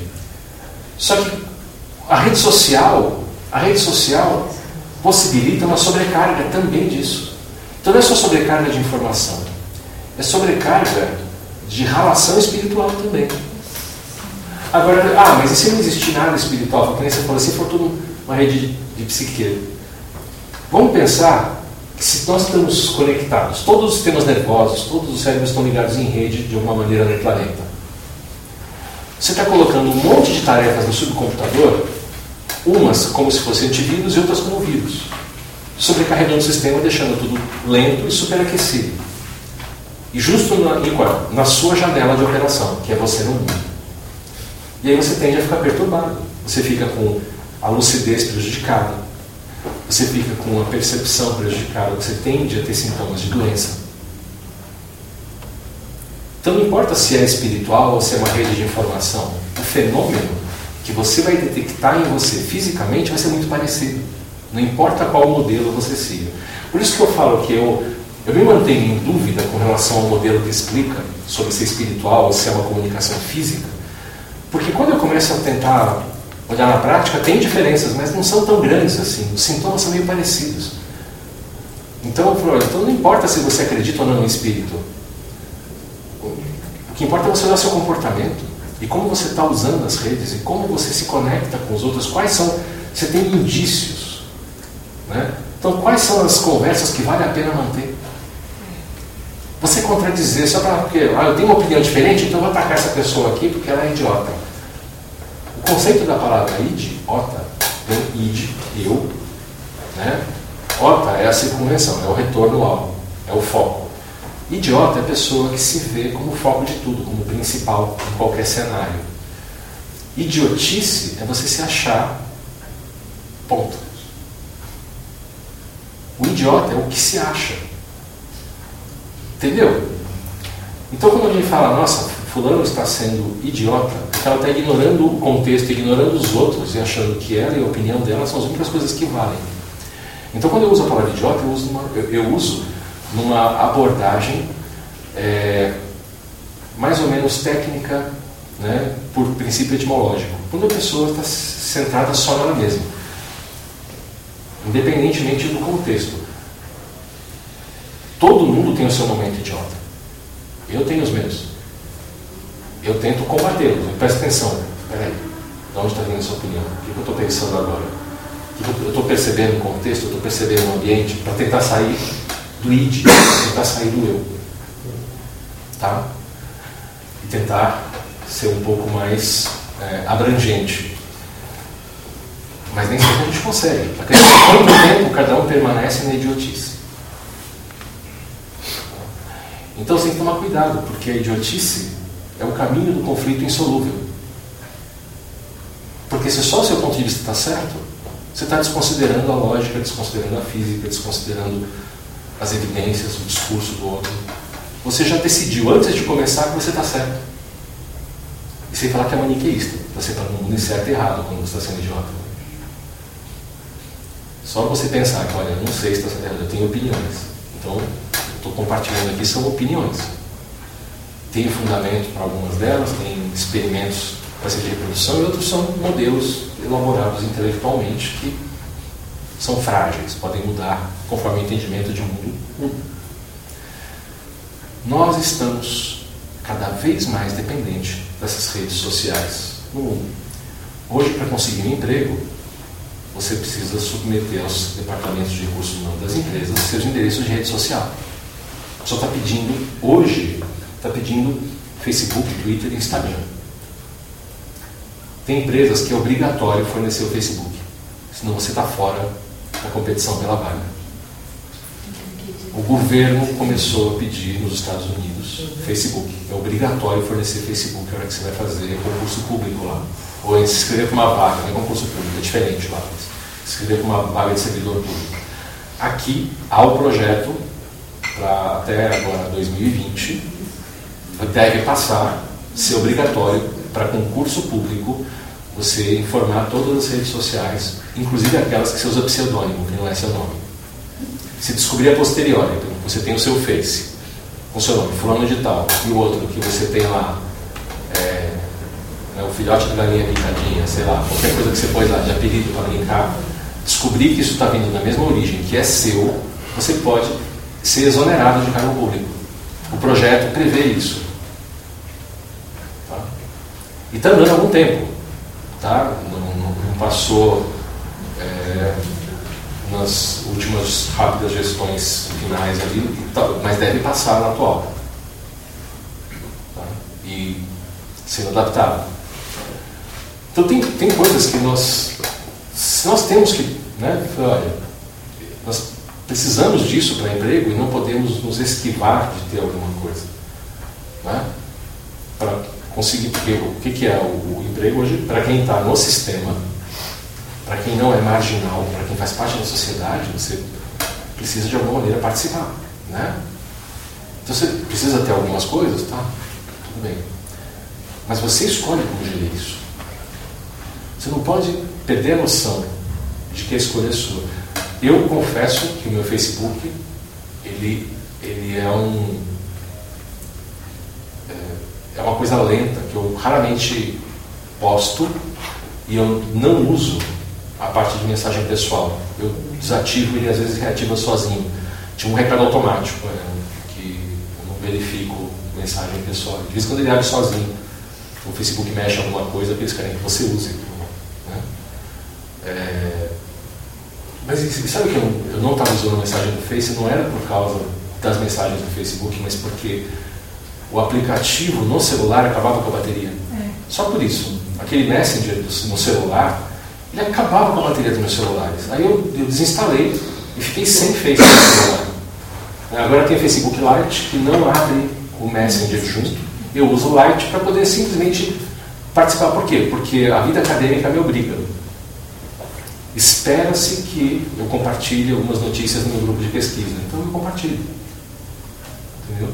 E aí eu posto muito menos coisas que eu gostaria de postar, porque virou obrigação. Virou obrigação para mim ficou sem graça. Assim. Era para ser um passatempo. Porque as pessoas que eu acho legal compartilhar, eu compartilho fisicamente ou a gente está em grupos de WhatsApp, e que muitos deles eu saio. Então eu tenho grupos que eu participo que são interessantíssimos, né? que eu não. É, eu estou nesse grupo por questão prática, que são grupos que lidam com. É que eu, eu sou um, um, Alguns já sabem, eu sou maníaco por café, eu gosto muito. Eu tenho grupos que discutem coisas sobre café. E às vezes a gente faz compras coletivas de saca de café direto do produtor. Só que esses grupos discutem tudo que tem a ver com café e coisas que não tem a ver com café. Eu tenho um grupo, por exemplo, que dá em média mil mensagens por dia. E aí, eu não leio. É simples. Eu faço buscas com as palavras-chave: compra coletiva e saco de café. Se não tiver isso, passa aí por. E eu, eu sempre posto, quando eu posso falar, lembre, né? eu não leio tudo. Se tiver que falar, põe um arroba cabral para eu saber que sou eu. Aí eu vou ler as mensagens que são para mim. Respondo aquelas que são para mim. Né? E dou busca, fico sabendo quando tem compra coletiva de alguma coisa. E mesmo assim ainda você perde, porque o pessoal escreve mal.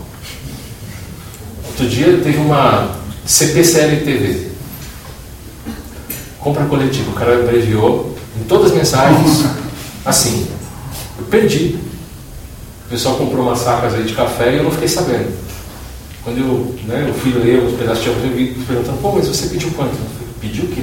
Aí eu fui rolar um pouquinho e vi que o cara tinha abreviado. É, eu mandei uma mensagem, né, porque não sei quantos vão ler, sugerindo usar a palavra, pelo menos, compra coletiva, uma vez para outros como eu. Sério, são centenas de pessoas no mesmo grupo, não dá para todo mundo ler tudo. Né? E tem pessoas que são interessantíssimas, que não entenderam a mídia. WhatsApp, para você fazer postagens rápidas. Tem pessoas que postam páginas, telas e telas, a mesma mensagem. Tem um lá que, gente, sério, cada mensagem do cara é um ensaio. É um ensaio. Assim. Outro dia ele fez uma que tinha o, o, Ele deu aquele negócio de abrir mais, abrir mais três vezes. Eu nem sabia que dava para escrever tanto no WhatsApp, eu pensava que tinha limite. Se tem, ele muito bom. Né? Assim, não dava. E o cara me citou várias vezes lá coisas que eu escrevi no fórum, a gente participa em comum sobre café também. Fórum dá para escrever bastante. O WhatsApp não. E a informação se perde. Dali uns dias, com mil mensagens por dia, né? ninguém vai ver. Então, ele escreveu para ele.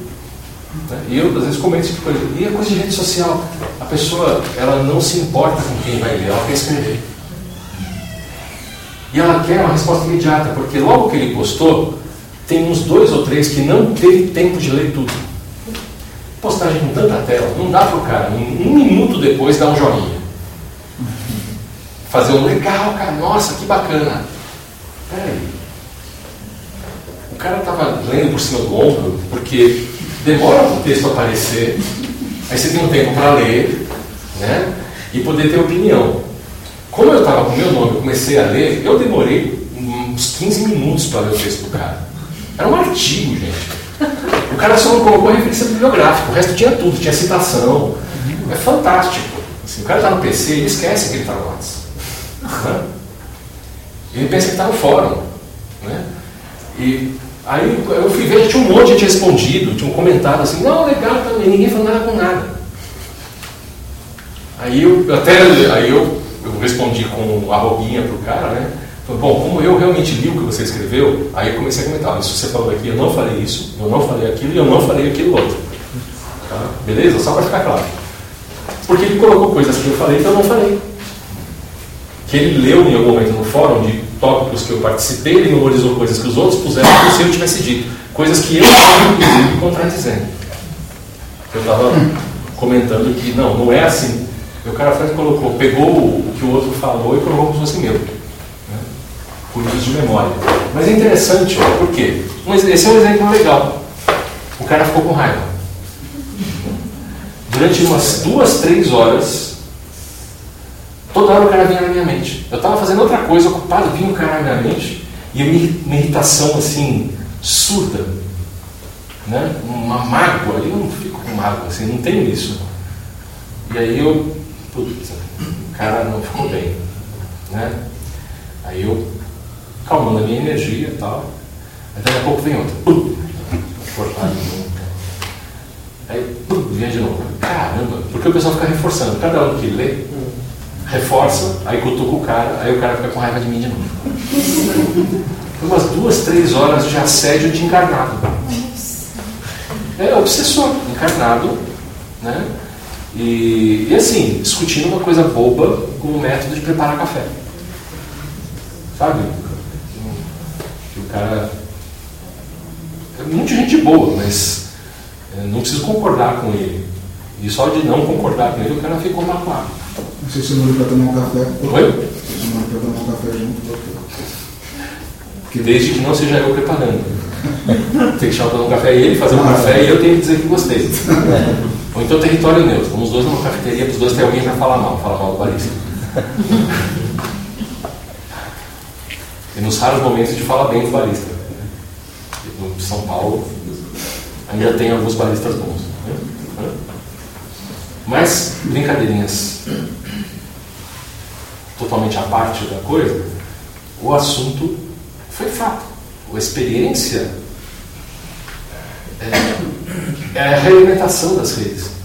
Se eu não tivesse noção do que está acontecendo, o que, que eu ia fazer? Se eu não tivesse alerta de que essas lembranças do cara, essas irritações, primeiro a, a mágoa, a sensação de irritação com raiva e mágoa, e depois ficar voltando só com a irritação, se eu não tivesse alerta, eu, eu ia realmente reagir. Eu ia começar a escrever e entrar numa briga com o cara. Porque eu comecei a pensar no que ele escreveu, mas sabe aquela coisa, isso aí não está certo. Mas não é isso. Sabe?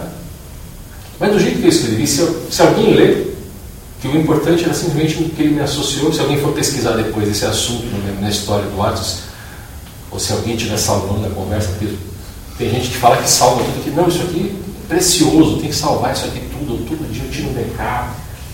Nossa, que boa vontade. né? Que boa vontade.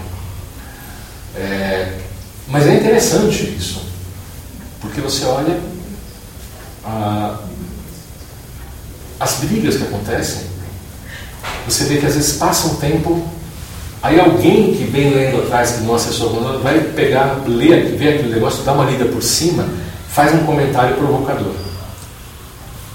Aí o cara vai e faz um outro comentário. Aí o outro vem dá uma outra resposta e reacende a briga.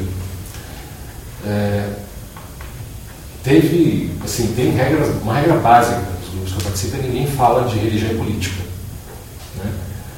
E, e futebol. Né? Que meio que dá na mesa de religião e política aqui no Brasil. Né? Futebol está no mesmo grupo. Não sei horas para um, horas para o outro, mas mais para religião. E a gente não discute essas coisas. Mas teve uma pessoa que sentiu necessidade de fazer uma manifestação de aspecto político, se achando justificado socialmente, e deu um pau. Assim, foram dois, três dias de quebra-pau um grupo que nunca tinha tido um problema desse tipo.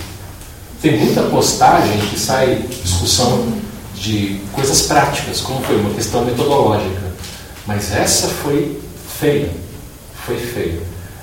Aí o, o cara que criou o grupo tinha colocado, foi ingênuo colocou todo mundo como administrador praticamente, mais de 100 administradores.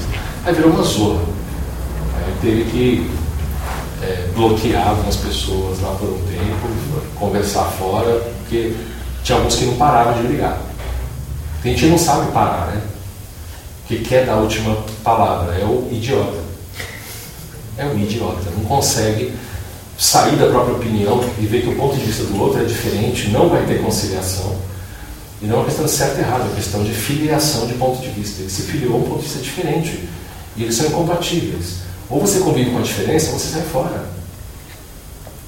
Hum, né? Se o cara não quer conviver com a diferença, não quer sair fora, vai ficar eternamente em briga. E, né?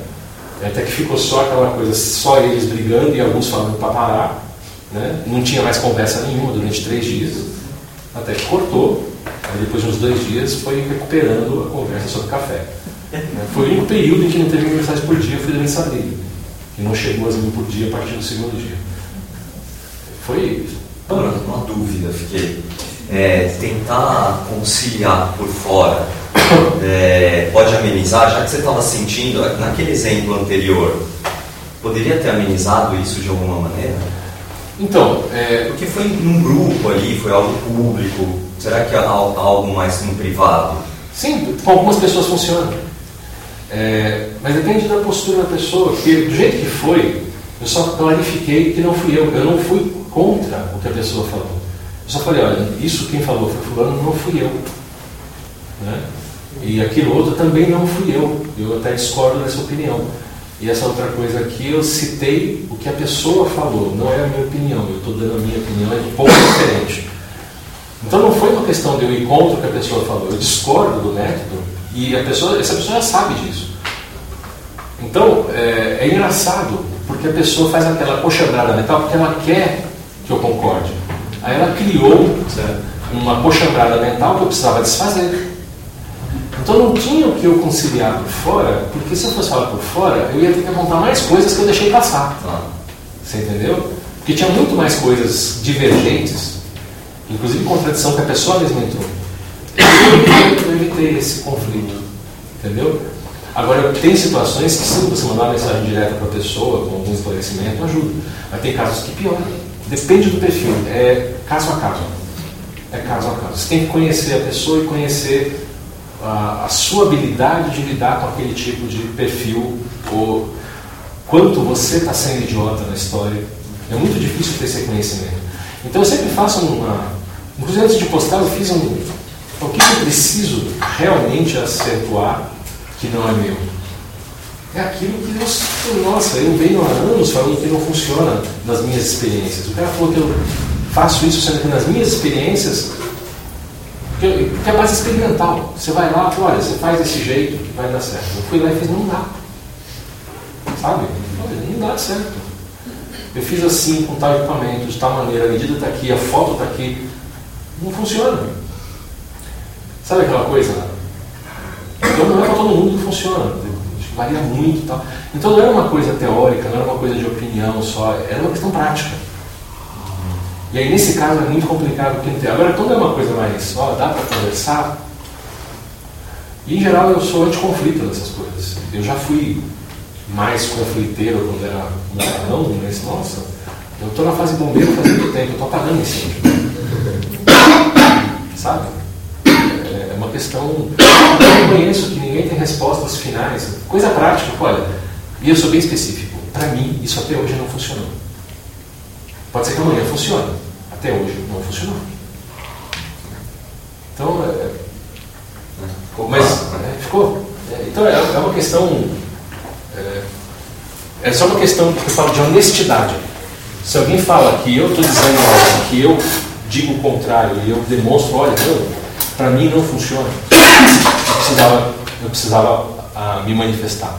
E é suficiente para gerar isso. Agora imagina aquelas pessoas envolvidas naquela briga de política. Porque eu não postei uma linha. Nada. E já senti carga. Simplesmente, só de ler, eu, eu fiquei sentindo. Eu fechava o negócio, eu sentia as rodopiadas. Nossa, o negócio está pegando fogo.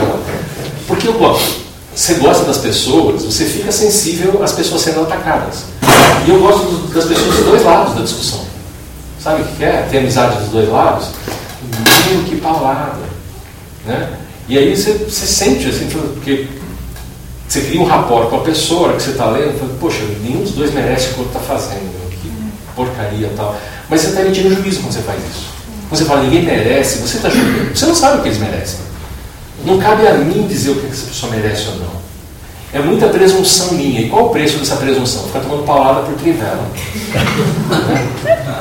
Você nem vê de onde vem a bola, só toma a bola nas costas. O que é isso? Eu nem estava no assunto. Né? E o legal é você discordar dos dois. Né? É. Sim, eu discordo dos dois, respeito os dois, não vou brigar, mas pô, você olha, pô, não merece fazer isso com o outro, meu, porque não preciso. Eles precisavam. Eu não podia ter emitido esse juízo, não merece. Aí eu entrei no círculo. Eu fui perceber isso a posteriori, né? Depois de uns rodopios, aí você, nossa, Passou. O que, que eu fiz? Ah, tá, eu julguei. Emitir juízo que não seja prático, juízo de valor, assim, sempre te envolve emocionalmente. E, aliás, esse é o ponto chave final da nossa conversa de hoje. As redes sociais, elas nos colocam em contato com os humanos, com um modelo novo, mas são os mesmos humanos de sempre. O que pega, o que nos conecta e gera desequilíbrio entre nós é quando um de nós tenta exercer força, poder sobre o outro. Emitir juízo, achar que a pessoa está certa ou errada, numa coisa que é que não é prática, uma coisa que é um juízo de valor, uma coisa que não tem um aspecto prático, experimental, sempre envolve conexão espiritual. E aí você tem que ver com a consequência da conexão. Se você conseguir participar sem emitir juízos de valor, mas só juízos práticos, você vai ser muito menos afetado espiritualmente. Você vai ter muito menos deflagradores de crise na sua vida. Isso eu faço experimentalmente, está dando certo comigo, com as pessoas com quem eu converso e estão fazendo esse experimento. Pode ser que tenha pessoas que, mesmo os juízos práticos envolvam, pode ser outras que sejam mais é, imunes aos juízos de valor. Mas, no geral, é a impressão que eu tenho tido. E essa recomendação, se eu tenho que fazer alguma recomendação, é se observar participando das redes sociais. Se observe. Veja, primeiro, quanto vale a pena interagir? Você está interagindo porque você quer ser amado, porque você quer ser odiado, ou porque você realmente acha significativo interagir ali, seja como pessoa, seja como alguém cuidando da carreira. Entenda por significativo, dá valor ao indivíduo, dá valor à sua carreira. Você precisa dar uma opinião. Tá? Agora, se você está fazendo que faz comentário em postagens, porque é carente por like. Então faz comentários que ela sabe que são magnetos de like, que as pessoas vão dar like. Não porque ela tem aquela opinião. Inclusive, os haters profissionais, os, que, os odiadores profissionais, são carentes. Eles querem que as pessoas deem atenção. Para a pessoa não faz diferença se ela ganha o gostei ou não gostei. O que faz diferença é a quantidade total de atenção que ela recebe. Tá? Então é uma coisa para você olhar como é que você está agindo. Se você não está se tornando parte de um problema que você reclama que existe, ou que você até então sofria as consequências sem saber como ele funcionava, pelo menos em modelo teórico. Então uma proposta para você se observar como que você usa, como que você é, interage. E a minha ferramenta base é quando eu estou interagindo, eu evito emitir juízos de valor. Eu tento manter nos juízos práticos. Eu não tento dizer, ah, isso aqui, ah, essa opinião dessa pessoa é melhor que a da outra. Não, essa opinião aqui é muito, é muito boa, muito bacana. Né? Ah, essa opinião aqui é ruim. Essa pessoa não sabe nada. Bom, se ela está citando uma coisa, tá, não bate com o que eu pesquisei, mas eu não preciso proativamente postar isso ou ficar pensando nisso o tempo todo. Se me irrita, o problema é meu. Não é da pessoa. Se alguém falou alguma coisa que me irritou, a irritação está em mim. O problema é meu. Deixa eu me resolver primeiro, porque eu não vou conseguir ter clareza para conversar sobre um assunto se eu estiver fora de centro. Eu preciso me reconhecer. Se eu não me reconhecer, eu vou ser mais um clube dos idiotas. Eu estou colocando o meu preconceito acima da opinião do outro. Por que, que o meu. Não, o meu preconceito, a minha opinião é melhor que a do outro? Né? Então é uma coisa para você olhar. Você compra briga e depois sofre as consequências. Se você quiser comprar briga, saiba o que você está fazendo. Você sente a necessidade de interagir por algum motivo ou por outro, saiba interagir. Agora, a questão da conexão espiritual está relacionada diretamente com a conexão é, emocional que você faz com os valores questionados na, na troca. Você faz um juízo de valor, você está se envolvendo emocionalmente. E aí você abre um caminho de duas vias. Tá? Entre você e a rede. Só que tem muito mais gente vindo para você do que você está mandando de volta. Porque você não está dialogando com alguém num chat um a um nas redes sociais. Você está postando para público. na direção de uma pessoa. Tá? Mais alguma pergunta? Só. É, você estava falando no meio da nunca faz pergunta. Oi? Nunca faz pergunta. Sabe, é, a gente, ser humano é extremamente adaptável, né? Para coisas ruins e pelo conforto. Esse nível de ruído que traz mal-estar, está fazendo analogia até com o que você percebeu pela clarividência. Não, você falava de a gente sentir visualizando, olhar visualizando ou sentir. Aí você estava voltando a parte de visualizar, estava dando o mesmo. É uma adaptação essa, no caso. É, é, tipo, o organismo, o ser humano se adaptando, é, espiritualmente, que seja essa palavra ou não, falando com, com relação ao ruído. A gente é altamente adaptável para tirar ruído do chakra do rio. Tem um limite isso, por exemplo, hoje está todo mundo mais sensível. Mas me parece que vai chegar uma hora que a gente vai se adaptar a isso. Aí o Então. ruído vai ficar lá, e aí a oportunidade de, sei lá, de crescimento. é, vamos, vamos entender. Há uma diferença entre ruído e excesso de informação. Ruído, o corpo tende a aprender a eliminar. Excesso de informação, não. A questão é que você está mais exposto à informação que você pré-julga relevante. Nós julgamos relevante opiniões geradas a respeito de nós. Nós julgamos relevante opinião gerada a respeito de nós. Básico. Tá? Tem muito mais gente sendo excitada a se lembrar de nós quando nós estamos com algum perfil público. Então, é, você tem lá uma página no Face, você tem um, um hobby, um passatempo que você compartilha. Eventualmente vai chamar a atenção de alguém. Tá? Ah, você gosta de um filme, você colocou lá, seu filme predileto é um filme que tem muita gente que é fã. Você vai dar uma busca, você vai aparecer entre as pessoas que estão de repente a sua página, por algum motivo de proximidade geográfica ou alguma coisas em comum, vai aparecer para muitas pessoas nas primeiras. E alguém vai começar a ler seu perfil e ler suas postagens.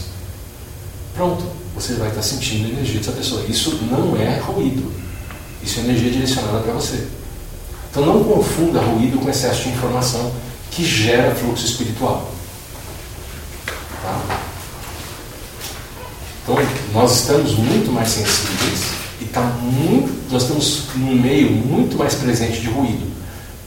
Só que nós aprendemos a viver com esse ruído como a gente aprende a conviver com o ruído físico. Se você trabalha o dia inteiro perto de uma máquina que faz um barulho repetitivo, você para de ouvir a máquina. Tá?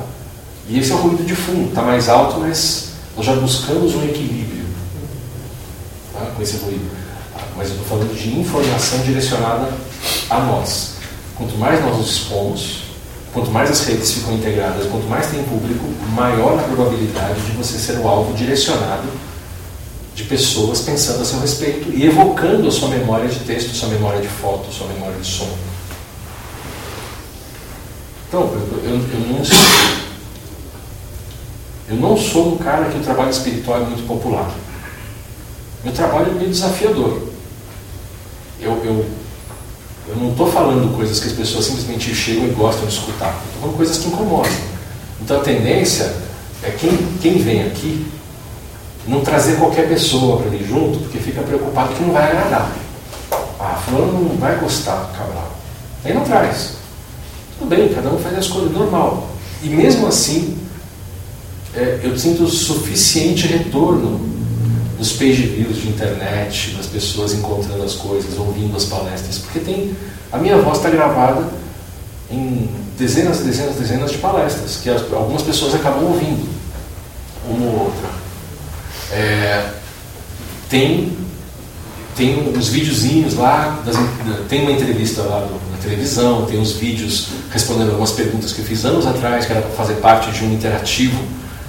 Inclusive, pelo fato de não ter o interativo, fica esquisito. Quem vê aqueles vídeos, meu, esse cara é louco, o que, ele está falando? Pois é, era para ter texto junto, era para ter. A ideia era ser interativo.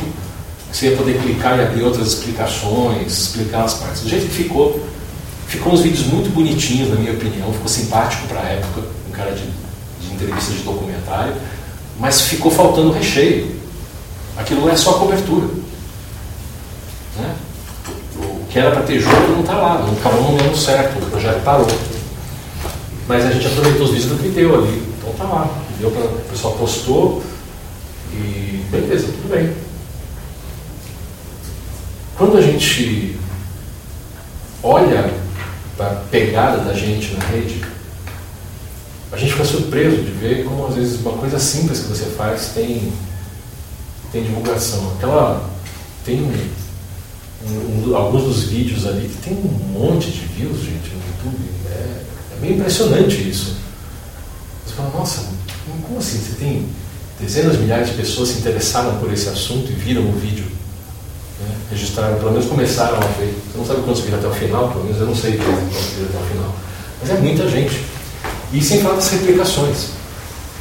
Porque não tem o vídeo só na página onde foi postado originalmente, que tem o um contador. Ele está copiado. Não entendi. Nem eu.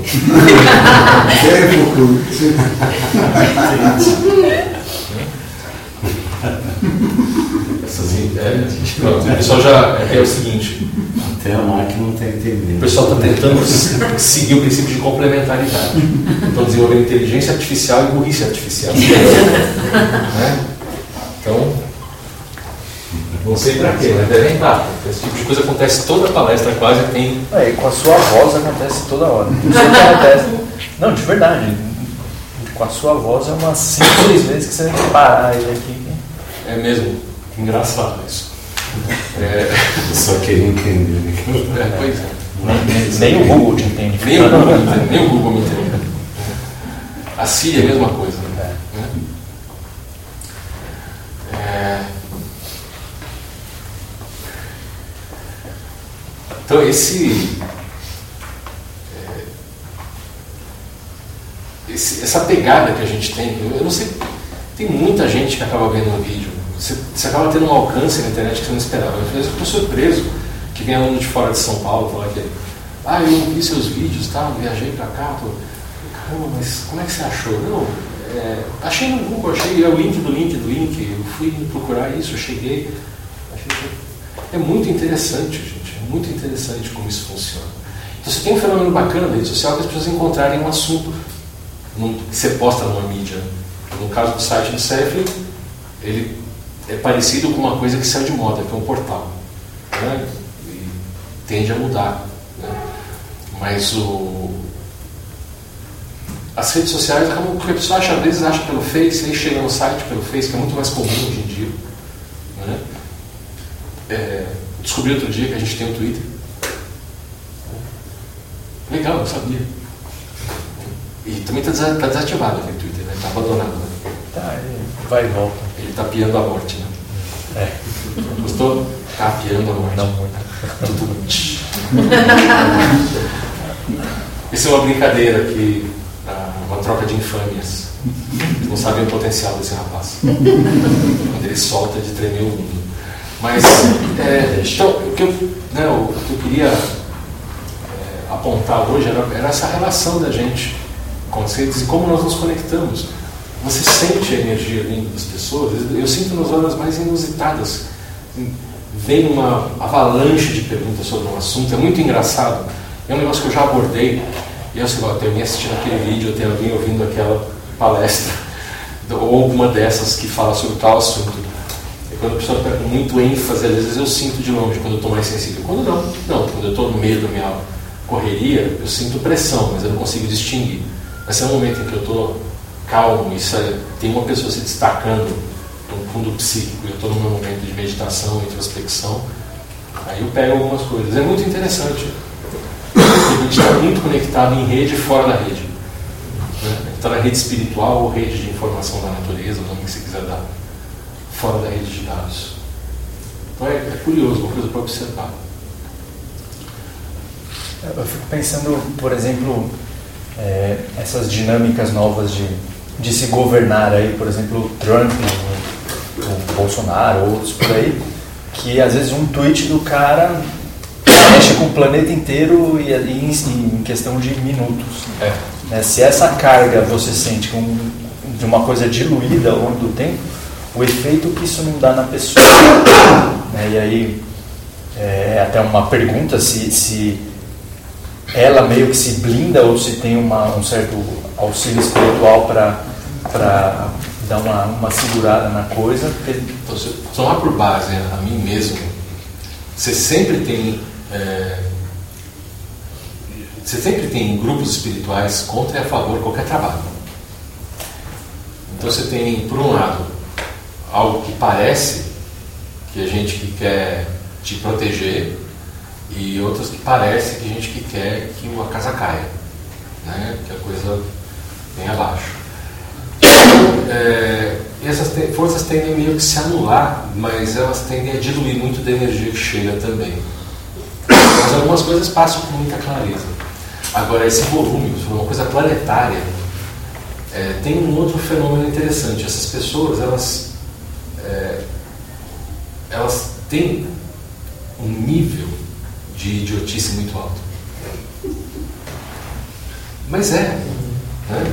Mesmo um genial como Zuckerberg, ele faz uma postagem idiota lá e balança o planeta, mas ele é um idiota.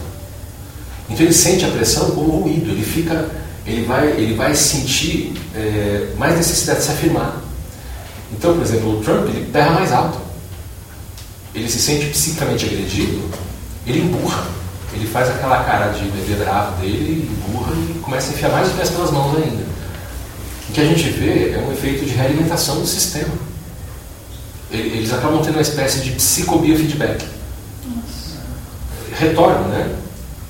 O corpo vai realimentando o efeito psíquico e o cara vai ficando mais irritado. Hã? E vai repetindo. E vai repetindo, ele entra num padrão. Aí ele cria, ele reforça o, o, o idiota, o id, né? o eu. Né? Ele reforça o id e vai ficando mais fechado nele mesmo. E aí ele para de ouvir os outros com mais facilidade. Porque aí ele se sente seguro só consigo mesmo. Ele passa, ele fica paranoico. E é uma tendência desse perfil as pessoas ficarem paranoicas. Né? Que faz esse tipo de interferência no mundo. Então é uma, é uma coisa ruim, na minha opinião, para eles. Assim, os caras se fechando. Mas se é a experiência que o cara precisa ter, eu não posso ajuizar, dizer, não, isso é ruim no geral, é ruim para todo mundo. Não sei. É, de alguma maneira, houve uma, uma mudança de rumo no mundo e que está colocando pessoas radicais no poder com mais facilidade. Então está havendo algum tipo de carência que, que veio à tona. Então uma parte das pessoas deve estar tá carecendo isso. Eu não vou ficar passivo, continuar criticando uma postura radical, porque eu acho que a gente tem que ponderar as coisas antes de, de ser, mas eu não posso ignorar que, mesmo que seja para ser contra o oposto, essas pessoas foram colocadas lá no poder. Não importa em que país, você ver que é uma coisa global. Os radicais, os dois lados, estão tendo cada vez mais força. Isso é assustador. Porque quem é moderado fica sem área de atuação. Se você não quer um lado e não quer o outro, os dois te tratam como inimigo. É uma coisa difícil. Tem que ter muita coragem e força para ser moderado no meio dos radicais. É, é, muito. É uma cobrança muito intensa da sociedade com você. E as redes sociais estão realçando e ressaltando isso. Mas que tem esse feedback espiritual? Tem. E tem algo parecido com uma blindagem, mas não é a blindagem per se. São as camadas de apoiadores e opositores psíquicos que parecem atuar e a guerrinha deles acaba sendo um filtro para o que passa e o que não passa. Mas não que eles tenham a intenção de todo ter uma proteção específica, não. Não é bem assim que funciona. Eu achava que era, quando eu era mais ingênuo. Olhava e achava, ah, tem proteção mesmo, então não, não tem. Não é bem assim. O que você tem é a diluição. Gente, é sério. Você tem infantaria se debatendo, então muito tiro não passa. O cara está atrás da infantaria. Você tem os defensores voluntários, os atacantes voluntários, vem todo mundo brigar na frente do cara, os tiros não chegam porque vão matando a infantaria no caminho.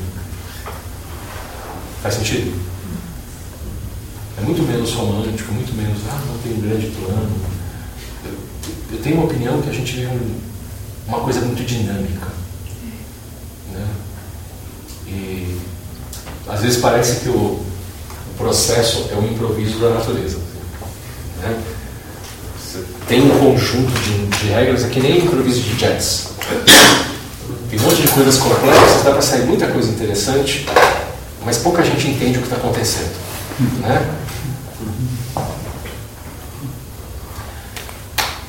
Antes de ir embora, deixa eu só lembrar vocês que agora a nossa próxima palestra é no dia 27 de julho. Tá? Confirma pra gente a data aí, 27 de julho? 27 de julho? Então, nossa próxima palestra é no dia 27 de julho, é comigo mesmo. É o último sábado do mês de julho. Tá? É, nós vamos divulgar um tema mais específico, mas eu vou seguir nessa linha falando de espiritualidade tecnologia. Porque em agosto a gente tem um curso para acontecer, né, que é a interconectividade técnico-espiritual. Tá? Então, esse curso é um curso que vai envolver é, justamente esses aspectos de como que nós nos conectamos uns aos outros espiritualmente por meio da tecnologia em vários aspectos e como estamos caminhando na direção da integração da tecnologia nas nossas vidas, não apenas na, na prática, mas também em aspectos fisiológicos e, em algum momento, talvez biológicos, tá? não só no funcionamento, mas no, no aspecto orgânico dos nossos corpos. Nós já temos uma vida muito interessante de complexidade com as máquinas. Estamos parecendo ciborgues para o uso das máquinas. Isso tende a progredir. Então, vale um pouquinho, é um curso de dois dias, vai ser são 14 e 15 de agosto. É isso, Felipe? Você confirma para mim? É 14 e 15 de agosto, eu preciso confirmar. Mas teremos. Deixa eu olhar na cola. Eu não vou mexer no meu celular para olhar digital. Desculpa. Interconectividade técnico-espiritual é nos dias 17 e 18 de agosto. É um curso de sábado e domingo, tá? É o dia inteiro, das 9 e meia da manhã às 6 da tarde, sábado e domingo. Tem muito material para passar. E as palestras até lá, elas vão ser mais ou menos nessa direção. Porque eu já estou preparando material, tenho, eu vou pegar recortes que eu não vou enfiar diretamente, mas que tangenciem a pesquisa que eu estou fazendo, que eu já fiz para ir aproveitando o material e compartilhando com vocês. Tá? E vou falar sobre várias coisas ligadas ao uso de tecnologia como nós interagimos com as máquinas, como que as máquinas estão interferindo com o nosso sistema cognitivo e como que isso nos modifica no sensório e na experiência de karma, na experiência espiritual, naquilo que nós estamos buscando sabedoria. Tá? Para quem estiver interessado, já pode fazer inscrição matrícula com o Felipe é, antes de ir embora. Para quem fez o curso de EFC, nós temos a oficina de EFC, que é o dia de práticas, experiências fora do corpo, no dia 28 de julho, é um domingo, é das 10 às 6. Tá? Para quem já fez o curso de EFC 2014, 2015 e agora 2019. Esses três últimos cursos estão abertos para participar dessa oficina. Tá? É, quem fez curso de projeciologia anteriormente precisa entrar em contato para ver que que fez, se tem como fazer alguma adaptação. Mas tem poucas vagas. Quem for fazer, se já fez um desses últimos cursos e quer fazer oficina, melhor se inscrever, porque geralmente ele tem menos vagas do que gente interessada. Tá? Não dá para comportar mais do que 20 pessoas aqui. Tá? Só o último curso teve mais de 20 pessoas. Então, é, então fiquem atentos na nossa agenda e o que a gente coloca lá no, no, no, nosso Face. Né? Então, tanto rede social é um jeito de atingir uh, as pessoas que estão interessadas. Tem gente que nem consegue entrar mais em site. Né? Quando liga o computador, ele já vai direto para o Facebook. Né? É meio que espontâneo. Ou para na página do Google, vai para o Face. Antes de ir embora, vou fazer um relaxamento? Tá? E é só um relaxamento dirigido, nada demais.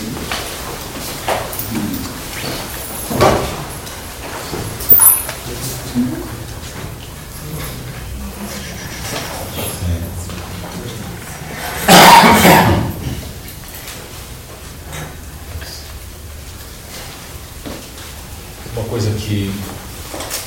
Tira.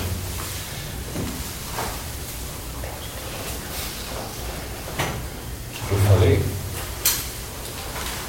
Aquilo que eu falei, não, que interessante. Ele parou de gravar durante o. Eu falei que quando eu me empolgo, às vezes ele para. É, e a bateria carregadinha. Não, não. Tá quente. É, é- eu, na hora do exercício fica ruim. Então, se a gente ali, sempre tá muito ruído lá fora, Você abre aquela, aquela porta, muito calor. é, eu mesmo, eu sinto calor o tempo todo aqui centro. Nossa. Mas o pessoal sente frio quando liga o ar-condicionado. Então eu não liguei o ar-condicionado porque a pessoa, o pessoal reclama muito. Apesar que agora tem os nossos difusores de ar frio ali, né? Obra de boca grande. E um político demorou. Hã? Igual político. E ser rei. O que é isso? O que, é que são 5, 6 anos de espera entre amigos? Hã? Mas pelo menos a promessa foi já na nova realidade. Não é? Ele cumpriu antes da, né, da, da realidade mudar de novo. Estou esperando que vai sair outra versão já. NR2.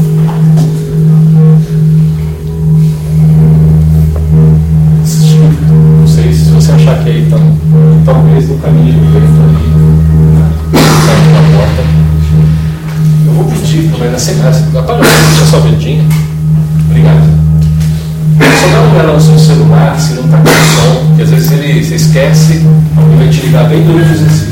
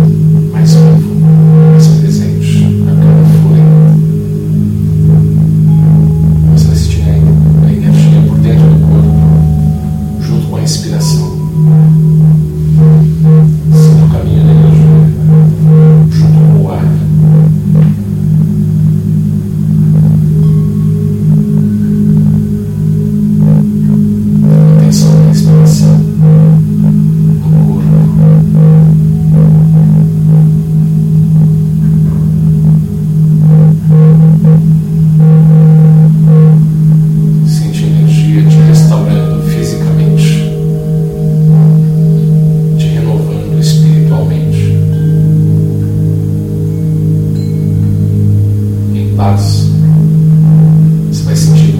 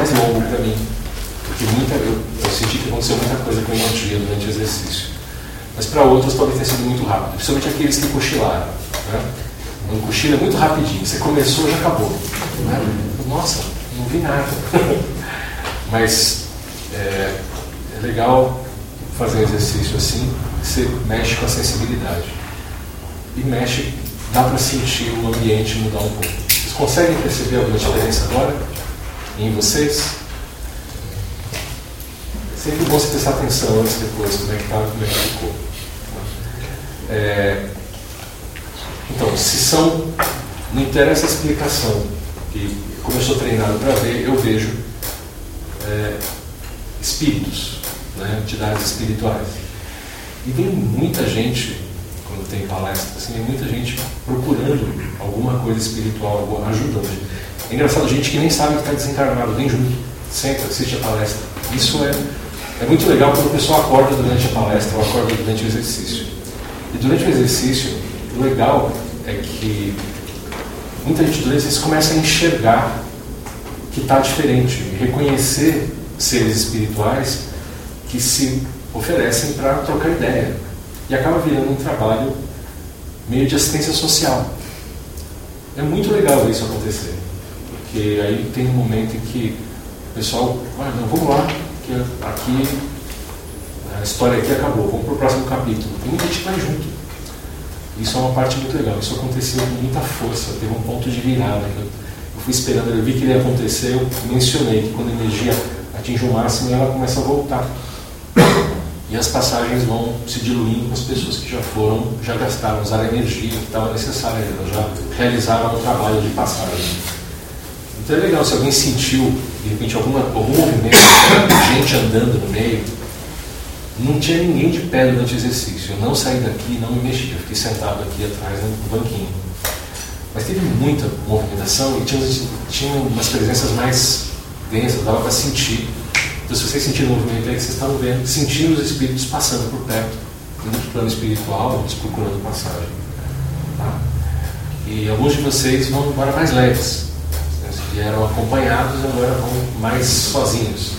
Né?